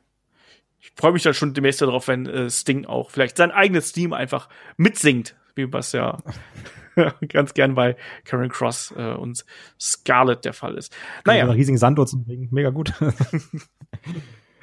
ähm, Kommen wir zum nächsten Match. Ähm, wir haben noch einiges ja vor der Brust hier, noch zwei Matches. Und das eine Match, was wir jetzt hier noch haben, ist das Three-Way-Match um die North American Championship. Ähm, Champion Leon Ruff, der Underdog hier im Match, äh, Damien Priest und äh, Ex-Champion, beide Ex-Champion Johnny Gargano, ja ebenfalls. Ähm, auch hier, ich hatte überraschend viel Spaß an dem Match, weil ich finde, man hat hier eine tolle Geschichte erzählt. Ja, ist halt wirklich so. Ja, so ich war, ich war gespannt, was du sagst, weil auch von dem, was ich gelesen habe, gehen hier die Meinungen teilweise stark auseinander. Ähm, viele fanden das mit mit äh, Leon Ruff ein bisschen übertrieben, also wie es dargestellt wurde und auch teilweise nervig und auch die ähm, gerade hier so die, die diese die Aktion zwischen dem Ruff und dem Damian Priest. Ähm, ich muss aber sagen, auch wieder ganz subjektiv, ich fand diese Art der Underdog Story super gut. Ich würde auch lügen, wenn ich sagen würde, ich hätte nicht mich auch im Match zwischendurch gefreut, wenn Leon Ruff das Ding hier verteidigt, bin ich ganz ehrlich. Ähm, ich mochte die Dynamik, die dieses Match hatte, weil irgendwie, also es war sehr, es war so gefühlt ein Eins gegen Eins zwischen Priest und Gargano, so mit Ruff als Spielball teilweise. Ähm, der aber trotzdem irgendwie immer dann doch auch sehr aufmüpfig war und versucht hat, irgendwie seinen Mann zu stehen und auch häufiger mal so fast den, den Sieg gestohlen hat. Ja. Also ich, ich mochte diese Dynamik, auch ein Priest, der irgendwie dabei noch ja schon sehr sympathisch auch war, wenn man mal ehrlich ist. Ähm, der dann mehrfach versucht hat, einen Ruff zu warnen, jetzt halt dich raus, geh oder sowas. Oder wo er ihn dann fast umbringt äh, mit, dem, mit dem Razor's Edge. Dann auch so ein bisschen Gewissensbiss hat und denkt, oh fuck, ey, ich hab den gerade fast umgebracht, kann ich jetzt auch nicht machen. Ähm, ich, ich mochte das. Also ich, ich, ich fand die Dynamik echt super. Ich hatte damit sehr, sehr viel Spaß. Ja. Geht mir genauso. Ich fand die Story, die hier erzählt worden ist, fand ich klasse.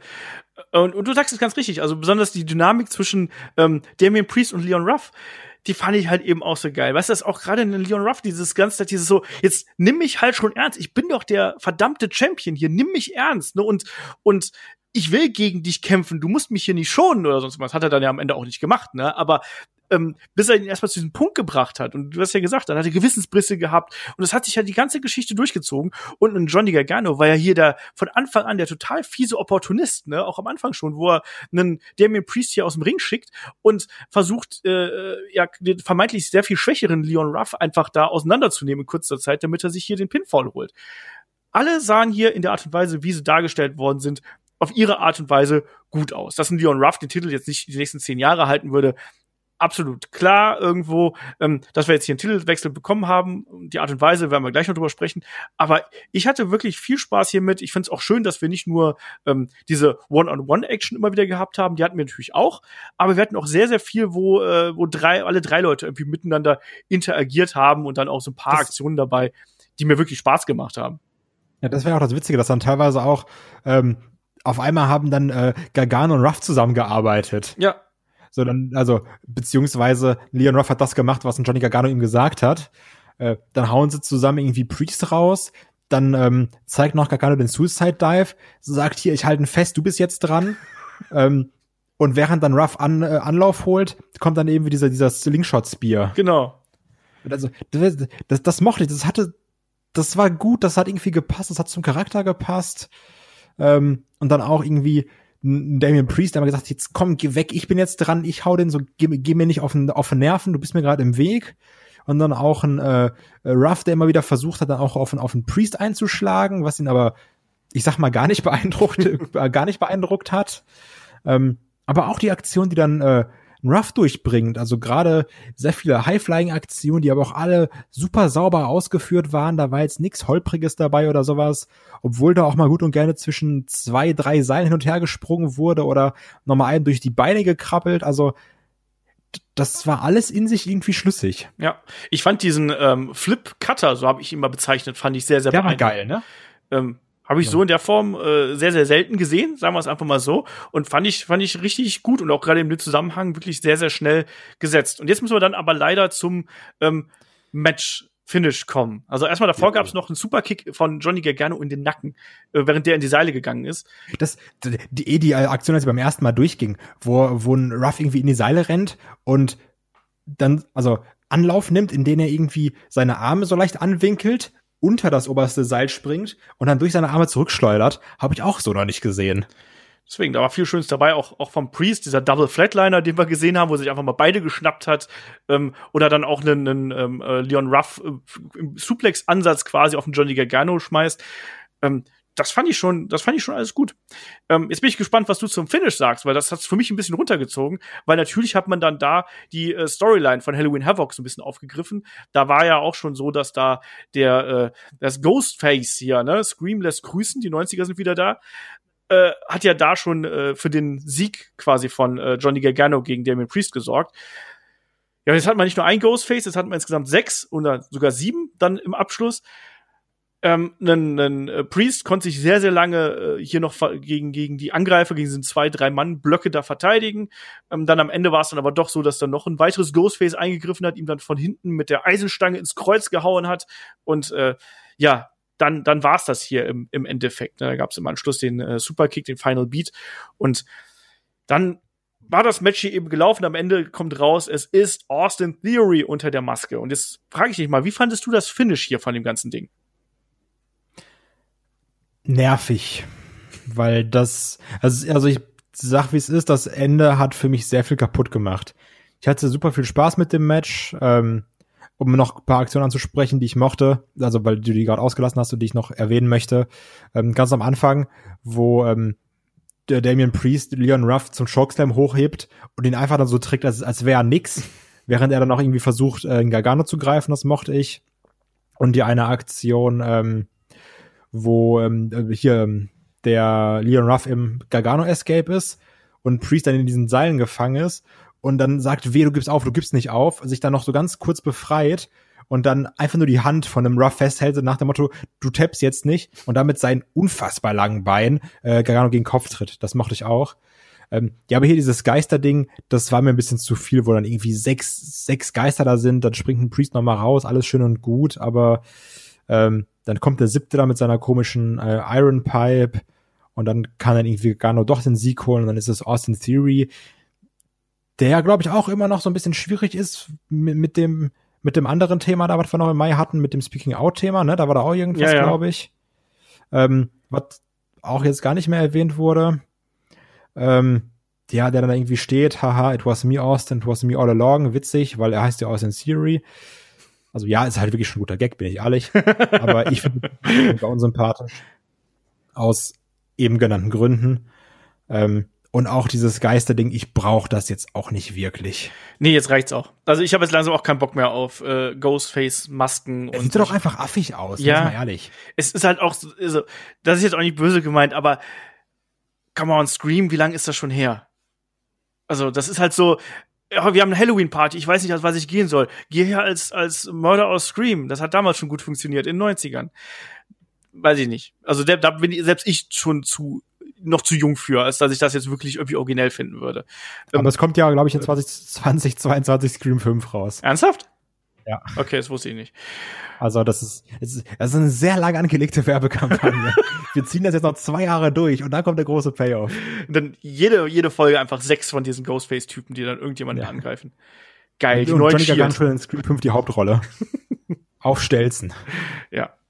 Ähm, ich fand es war ein geiles Match. Das Ende hätte ich überhaupt hier nicht gebraucht. Das hat es auch für mich ein bisschen kaputt gemacht. Ich habe es gerade gesagt. Am Ende war es dann eben Leon, äh, doch Leon Ruff, der hier den äh, die Niederlage einstecken musste nach dem Final, äh, nach dem One Final Beat und dann war das Ding hier gelaufen. Wir haben einen äh, Johnny Gargano, der sich wieder die äh, North American Championship hier umschnallen darf und äh, ich bin mir aber sehr sicher, dass das hier das noch nicht gewesen ist und das vor Dingen auch in Damien Priest ist ja sehr, sehr stark dargestellt worden, auch im Nachgang. Also trotz dieser ganzen Attacken hat er ja wirklich dann erst kurz vor Schluss, ja, als dann die Eisenstange mit ins Spiel gekommen ist, hat er ja hier Segel streichen müssen. Deswegen, der wird noch weiter da mitmischen dürfen und äh, es gibt jetzt genug Möglichkeiten. Wir haben mit zwei Wrestler, gegen zwei Wrestler, mit äh, Austin Theory und Johnny Gargano gegen Leon Ruff und äh, Damien Priest, die sich ja tendenziell immer noch leiden können, ähm, auch wenn der eine den anderen fast umgebracht hätte, aber das sind Catcher, die müssen das aushalten. Ich finde eh, dass sich ein ähm, Damien Priest komplett irre entwickelt hat. Also ich fand ihn gerade in den ersten Matches irgendwie so, weiß ich, sehr eindimensional, auch wenn er irgendwie cool aussah und auch eine coole Aufmachung hatte und auch die Aktionen nicht so verkehrt waren, aber ähm, so, das, das sieht jetzt alles geplanter aus, das sieht alles bedachter aus, super sauber, die Tritte, die kommen, unfassbar geil.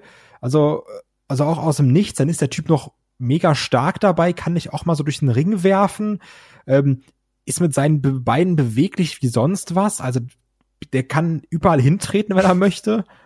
Ähm, dann, dann hat er noch irgendwie so einen gewissen Charakter, bekommt er immer mehr, wo man denkt, ja, der ist irgendwie so, manchmal kann er auch ein Arschloch sein, aber dann war er ja hier auch eigentlich ganz sympathisch und generell in dieser Leon Ruff Story war er eigentlich ganz sympathisch. Ähm, also der ist in meinem Ansehen so generell über die letzten vielen Monate enorm gewachsen.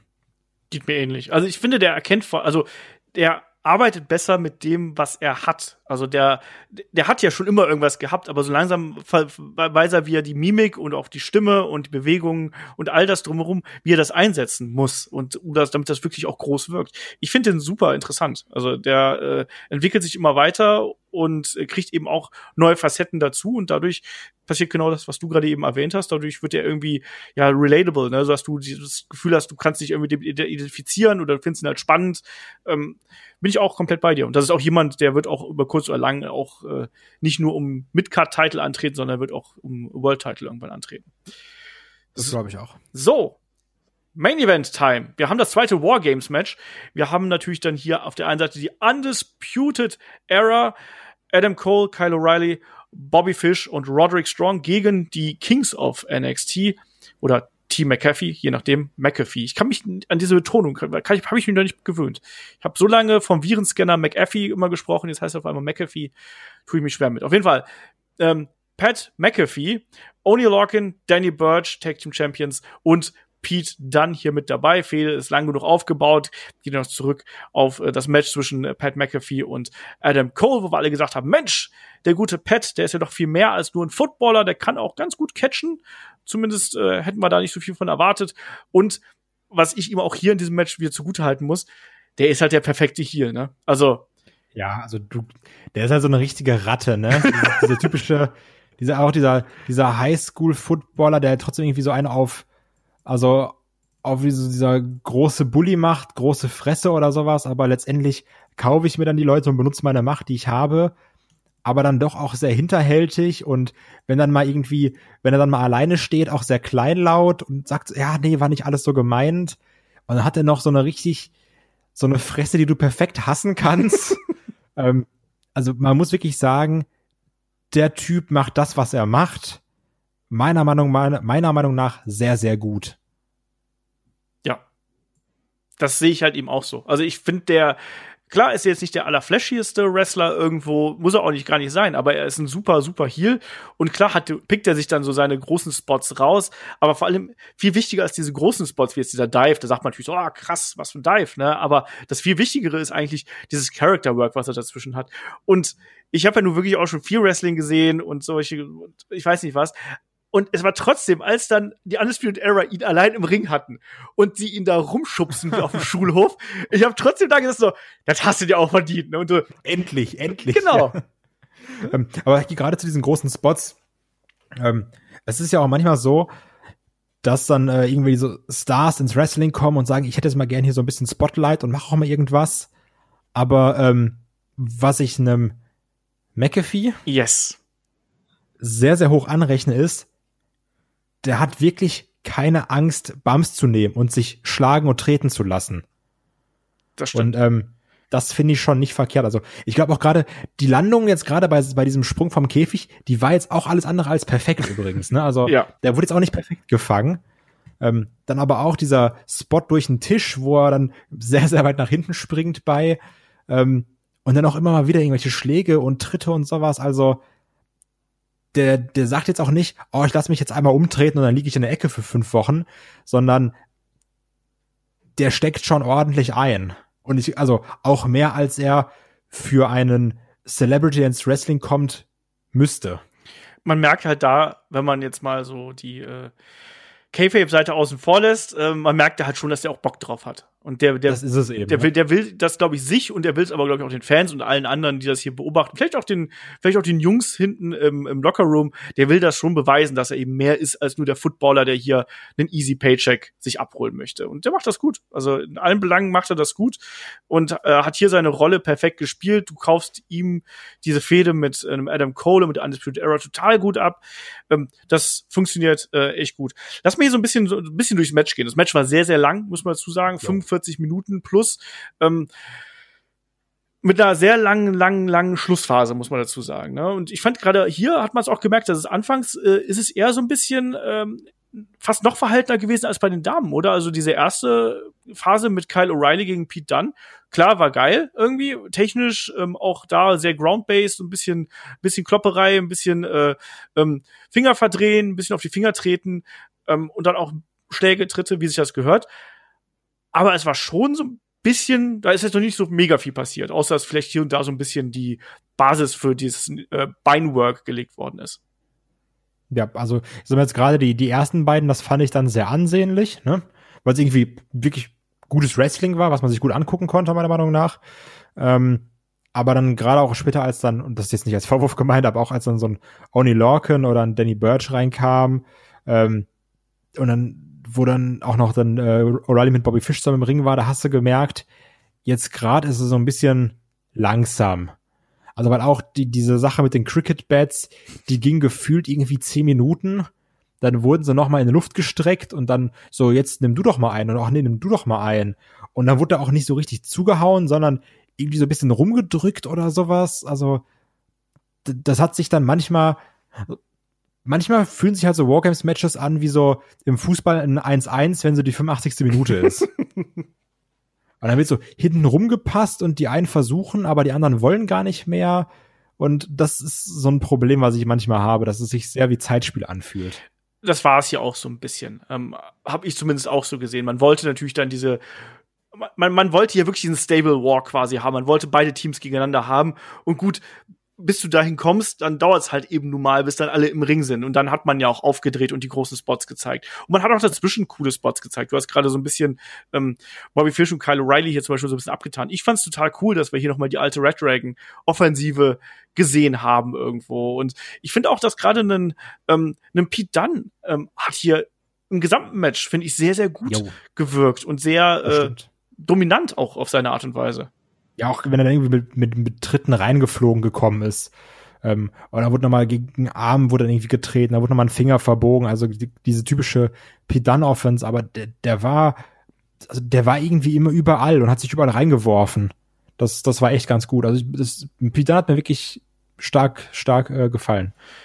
Und ich habe hier tatsächlich auch so ein bisschen die Vermutung, dass man auf lange Sicht, also das hoffe ich, da habe ich mich Bock drauf. Ich würde gern äh, hier eine ne längere Fehde zwischen ähm, Pete Dunn und Adam Cole sehen. Da hätte ich Bock drauf. Oder Pete Dunn gegen Kyle O'Reilly hätte ich auch Bock drauf.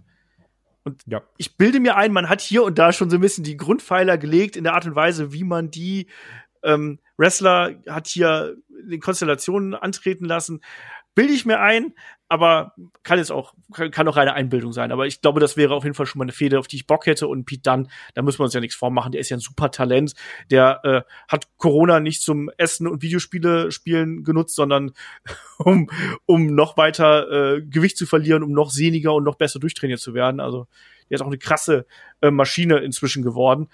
Und ähm, im Endeffekt war das ja hier vor allem auch so eine, so eine Geschichte, dass man irgendwann wollte man ja diesen Punkt haben, dass die Heels ähm, absolut in der, in der Oberhand sind. Auch mit den miesen Tricks natürlich, die wir, die wir dann gesehen haben, mit den Cricket-Schlägern und mit all dem, was wir da eben gehabt haben.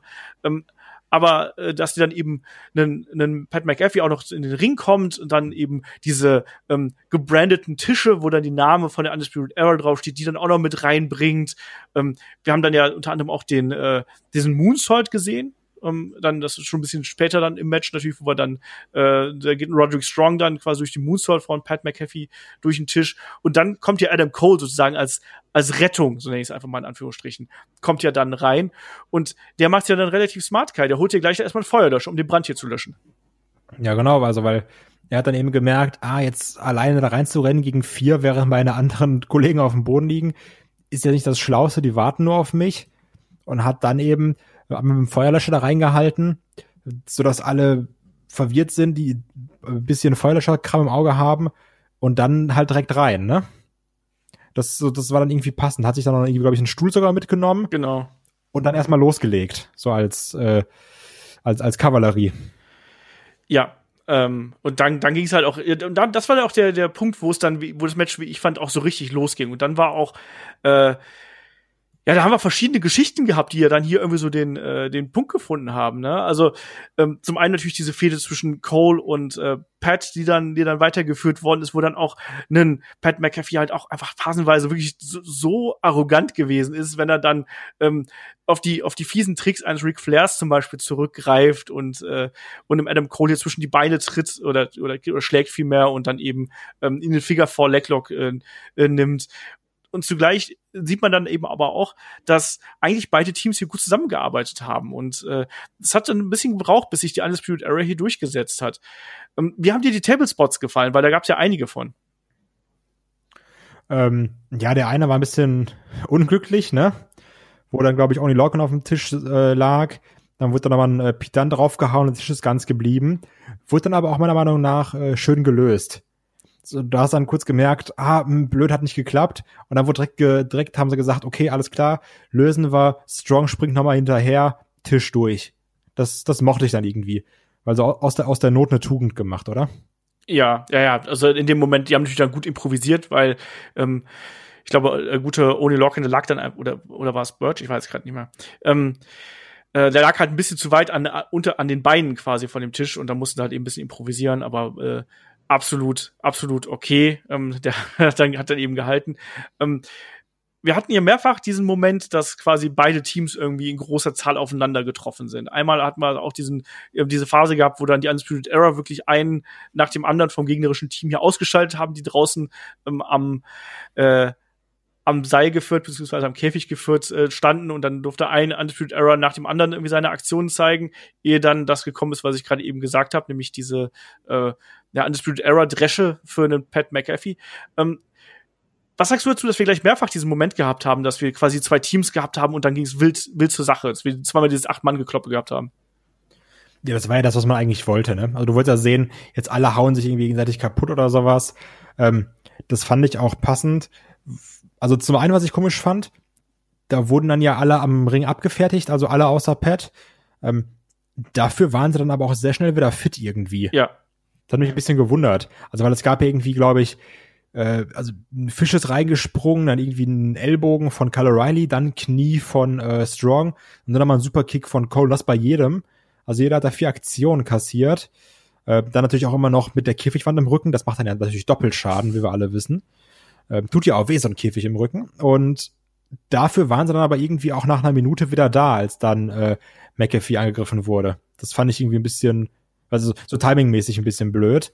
Ähm, dann gab es auch irgendwann diesen riesen Brawl und es gab ja auch vorher diesen Moment, wo dann Kyle Riley gesagt hat zu einem äh, McAfee, hier, du bist nix, du feige Bitch, bla bla, wie immer. Ähm, und dann hat er gesagt, ja, dann schlagen wir uns jetzt, aber leg den Stuhl weg. ja. Und dann hat ja O'Reilly irgendwie den Stuhl weggelegt und dann, dann kam es aber, glaube ich, gar nicht so wirklich zur Schlägerei, weil dann irgendjemand dazwischen gegangen ist. Nee, dann haben wir aber diesen Moment gehabt, wo, ähm, wo quasi Undisputed Error sich um Pat McAfee ge geschart hat und dann haben sie ihn halt zu, zu viert verprügelt. Genau. Und dann gab es ja dann eben dann danach, weil als dann wieder The Brand eingegriffen hat. Genau, die Brand. Ähm, das, das 4 gegen 4. Und da gab es dann auch irgendwie die Schlägerei zwischen einem Kyle O'Reilly so im Hintergrund und einem äh, McAfee. Aber also da hätte ich mir dann irgendwie gerne noch so ein bisschen mehr von gewünscht. Weil jetzt auch gerade nach diesem ähm, Finn Baylor Match hat man jetzt auch hier gemerkt, dass ein O'Reilly so ein bisschen mehr Profil bekommt. Ja. Und der durfte, also, also auch mit diesem Spot, wo er dann eben mit einem äh, McAfee geredet hat und so, ja, hier, komm doch her, komm doch her. Ähm, da hätte man gern noch so minimal mehr machen können, finde ich. Das stimmt, wobei natürlich die Fehde jetzt zwischen den beiden jetzt ja nicht unbedingt im Fokus steht. Man hat ja schon gemerkt, dass hier der Hass zwischen ähm, Pat und Cole, der steht ja hier schon ganz eindeutig eher im Mittelpunkt. Äh. Und das hat man dann ja auch gesehen, wo wir dann äh, so Richtung Schlussphase gehen, wo dann hier wirklich dann auch einen, äh, einen Pat McAfee hier versucht ja die Trademarks von Adam Cole äh, zu zeigen und dann ja sogar probiert, also er zeigt ja sogar einen Superkick und dann versucht er den äh, Panama Sunrise. Ähm, Cole fängt ihn dann ab mit einem Superkick. Ähm, zeigt dann seinen eigenen Panama äh, Sunrise und aus dem kickt äh, Pat McAfee sogar aus, was ja dann auch für sehr viel Erstaunen gesorgt hat.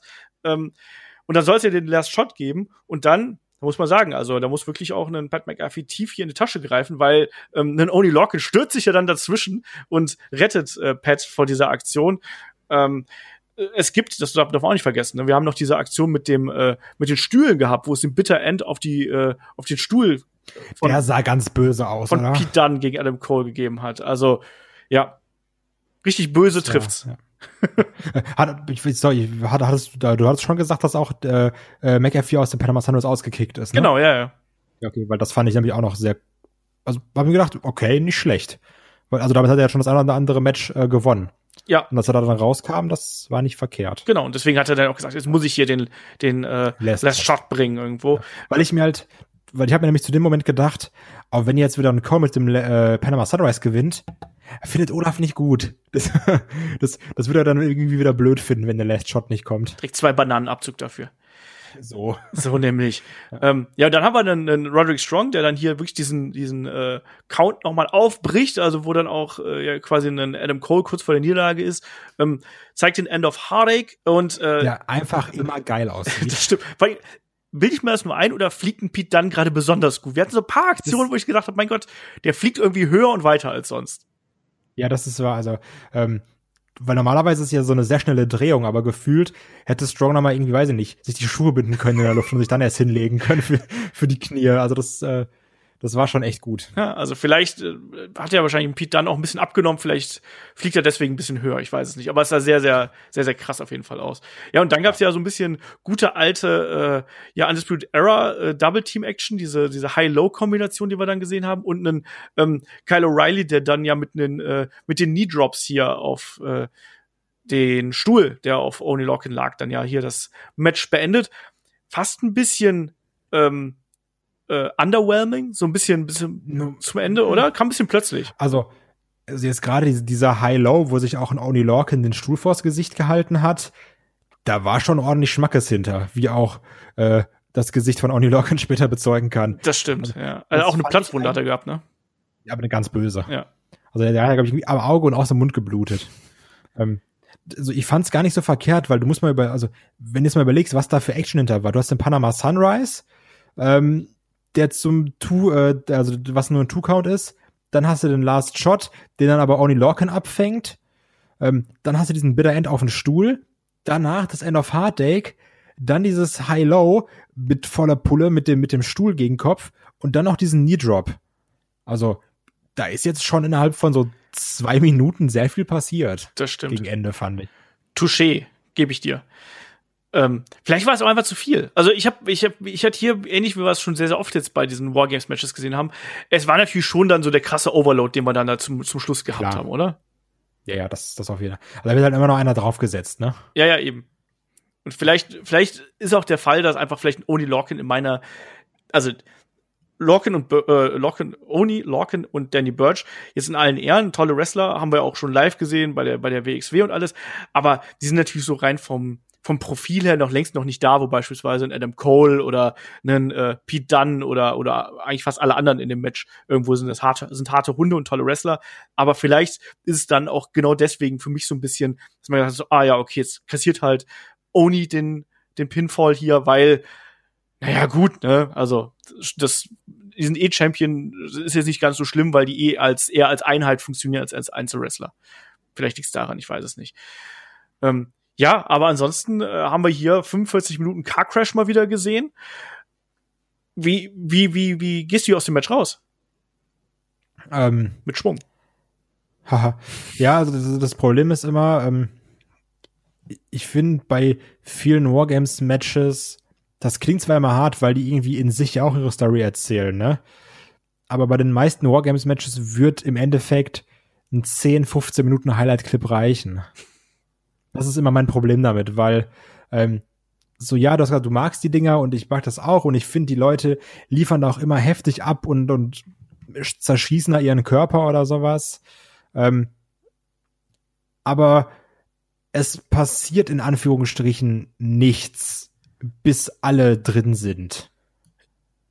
Und das ist immer mein Problem. Ja. Also, es passiert was, aber es passiert nichts. Du weißt, was ich meine. Ich weiß, was du meinst, ja. Und deswegen hat mir zum Beispiel auch hier das äh, Wargames-Match der Frauen bedeutend besser gefallen als das Wargames-Match der Männer.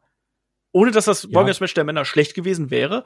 Aber ich finde, dass man ähm, bei den Frauen die Zeit, die man eben da hat, deutlich besser genutzt hat, um auch ähm, Talent aufzubauen und um Geschichten zu erzählen, als man es bei den Männern gemacht hat. Bei den Männern hatte ich nämlich wirklich das viel, viel stärker, was du bei den Frauen eingangs so ein bisschen kritisiert hast, ähm, dass ich wirklich dieses, ja, Gefühl habe, da, da, da versucht man jetzt gerade so ein bisschen über, über die Zeit zu kommen, bis es dann wirklich zu diesem Clusterfuck äh, zum Ende kam. Und mir war das am Ende tatsächlich ein bisschen zu viel von den großen Aktionen und äh, von diesen What the fuck-Momenten, die wir da ja en masse bekommen haben. Deswegen, ich, mir war das Match zu lang und mir war das ein bisschen zu viel.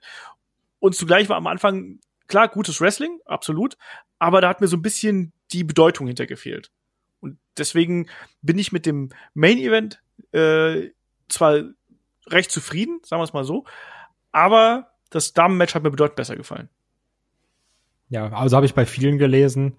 Ähm, also kann ich einfach persönlich unterschreiben, weil mir gerade der Anfang beim Damenmatch nicht so wirklich gefallen hat, weil ich da viel unrund und also weil, weil sich vieles so unkoordiniert angefühlt hat. Ja, also bei mir war es halt eher so, dass äh, ich habe gerade beim Männermatch, je länger es gedauert hat, wirklich auch das Gefühl gehabt, dass es langsam sehr, sehr lange dauert. Aber ähm, Wrestling ist eine subjektive Sache, das kann jeder äh, so wahrnehmen. Ihr könnt uns natürlich auch gerne schreiben, ähm, was ihr über diesen Event gedacht habt, nämlich einfach äh, bei YouTube in die Kommentare oder schreibt uns gerne an fragen.headlock.de oder twittert uns an oder äh, Instagramt uns an oder wie auch immer ihr wisst, wie ihr uns erreichen könnt. Ähm, macht das gerne und äh, wir quatschen dann darüber.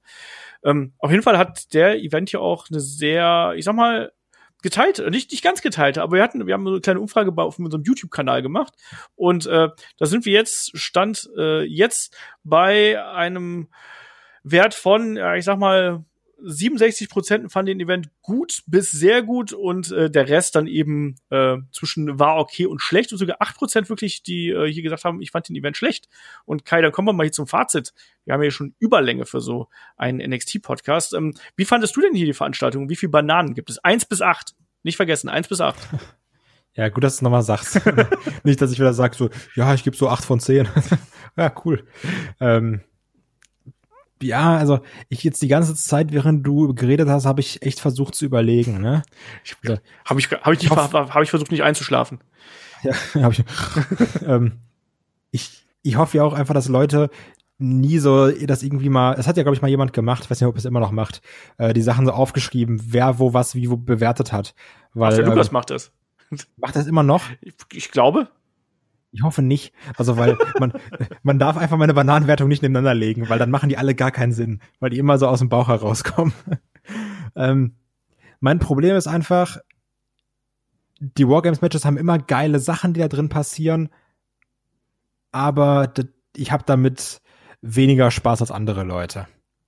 Ähm, Champa gegen Thatcher fand ich super gut aus subjektiven und genannten Gründen. Strap-Match war so, yo, war da. Ähm, das Triple Threat Match, damit hatte ich echt viel Spaß. Finish fand ich dann doch irgendwie doof. Und Wargames Match auch. Also hat halt seine geilen Spots, aber muss ich halt auch wirklich nicht 45 Minuten gucken. Ähm, deswegen, ich, ich finde es auch immer frech, dass ich anfangen muss, weißt du? Dann wird immer so, dann wird immer gesagt so, was kannst du doch nicht sagen? Dann bin ich so, oh Mann, wieder alles falsch gemacht. Ähm, ich würde jetzt sagen, aus dem Bauch heraus so eine 6 von 8, 5,5, 6 von 8, irgendwie da, da so. Was? Das kannst du doch nicht sagen. ich gebe 9 von 8. Genau. Ich, ich bin der Dave Meltzer der Wrestling-Podcast-Szene. Nein. Ähm, der Bananenwertung. Genau, der Banan ich bin der Dave Meltzer der Bananenwertungen. Ähm, nein, ich äh, kann das, ich kann das durchaus nachvollziehen. Ich gebe dem Ding eine, eine 6,5 von 8. Ich fand es wirklich gut. Ich habe mich wirklich gut unterhalten gefühlt. Klar, äh, Event hatte ein bisschen seine Längen gehabt, aber zugleich habe ich auch bei, ähm, ich glaube, bei drei von fünf Matches ähm, das Gefühl gehabt, als ob ich wirklich richtig im Match drin bin und da äh, das wirklich genossen habe. Ich mochte, ich mochte die, äh, die zweite Hälfte von dem Damenmatch extrem gern, da hatte ich wirklich richtig viel Spaß äh, dran. Ich fand das äh, North American Championship Match, fand ich richtig äh, stark mit äh, Abstrichen natürlich vom, beim Finish und Thatcher gegen ähm, Thatcher gegen Champa hat mir auch riesig Spaß gemacht und der Main Event, der war auch gut. Also, aber der war mir halt einfach ein bisschen zu zäh und ein bisschen zu lang und da kam der Payoff dann ein bisschen äh, zu spät.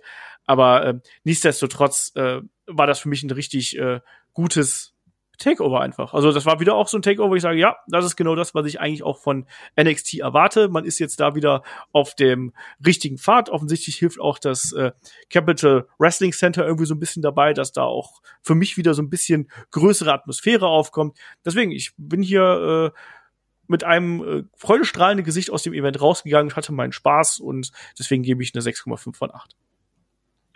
Und jetzt dürfen die Leute ihre Bananenwertung in die Kommentare genau. schreiben. Zeigt eure Bananen in den Kommentaren. Ähm, gut, aber Kai, dann sind wir durch. Es sei denn, du möchtest hier noch was sagen. Nee, haben wir's. Haben wir's. Das war unsere wunderbare Review zu NXT Takeover Wargames 2020. Am Wochenende geht's hier dann im Free-Bereich schon weiter, da dann ähm, mit dem Personality-Podcast, den unsere lieben Supporter abgestimmt haben. Und da führt aktuell tatsächlich Kevin Nash vor Ric Flair. Wer hätte das gedacht, dass ein Kevin Nash jemals vor einem Ric Flair führen würde? Ähm, ich habe aber Bock drauf. Ich habe Bock drauf, über Kevin Nash zu sprechen. Ich habe mir jetzt in der Vergangenheit schon ein paar Podcasts über ihn angehört und so. Ähm, Gibt ein paar lustige Sachen, die man erzählen kann. Habe ich Bock drauf. Ähm, Werde ich mit dem Shaggy zusammen machen. Und auf ähm, Patreon und Steady haben wir diese Woche das Magazin. Da werden wir noch mal über die aktuellen Entwicklungen bei ähm, AEW und bei Impact eingehen, unter anderem, ne? weil da ist ja dann guter Kenny Omega, soll ja bei Impact dabei sein. Sind wir gespannt, was da passiert. Ähm, wir haben noch Head-to-Head, -Head, was jetzt in die nächste Runde geht mit dem Kollegen Markus Holzer und Shaggy und mir. Ähm, da sprechen wir über den Abend äh, im Monday Night War, als bei Raw ähm, der American Badass, also der Undertaker in seiner Biker-Persona, debütierte die Nacht nach äh, Judgment Day und ähm, ja, was bei der WCW passierte, das müsst ihr euch dann selber anhören. Ha! Was ein Cliffhanger. Ähm, es war nicht so spannend, sage ich ganz ehrlich, was bei der WC passiert ist. Aber die Ausgabe von Raw war echt äh, unterhaltsam und spaßig. Ähm, das gibt's da und da kann ich nur wieder sagen, Dankeschön fürs Zuhören, Dankeschön fürs dabei sein und bis zum nächsten Mal. Macht's gut. Tschüss. Tschüss.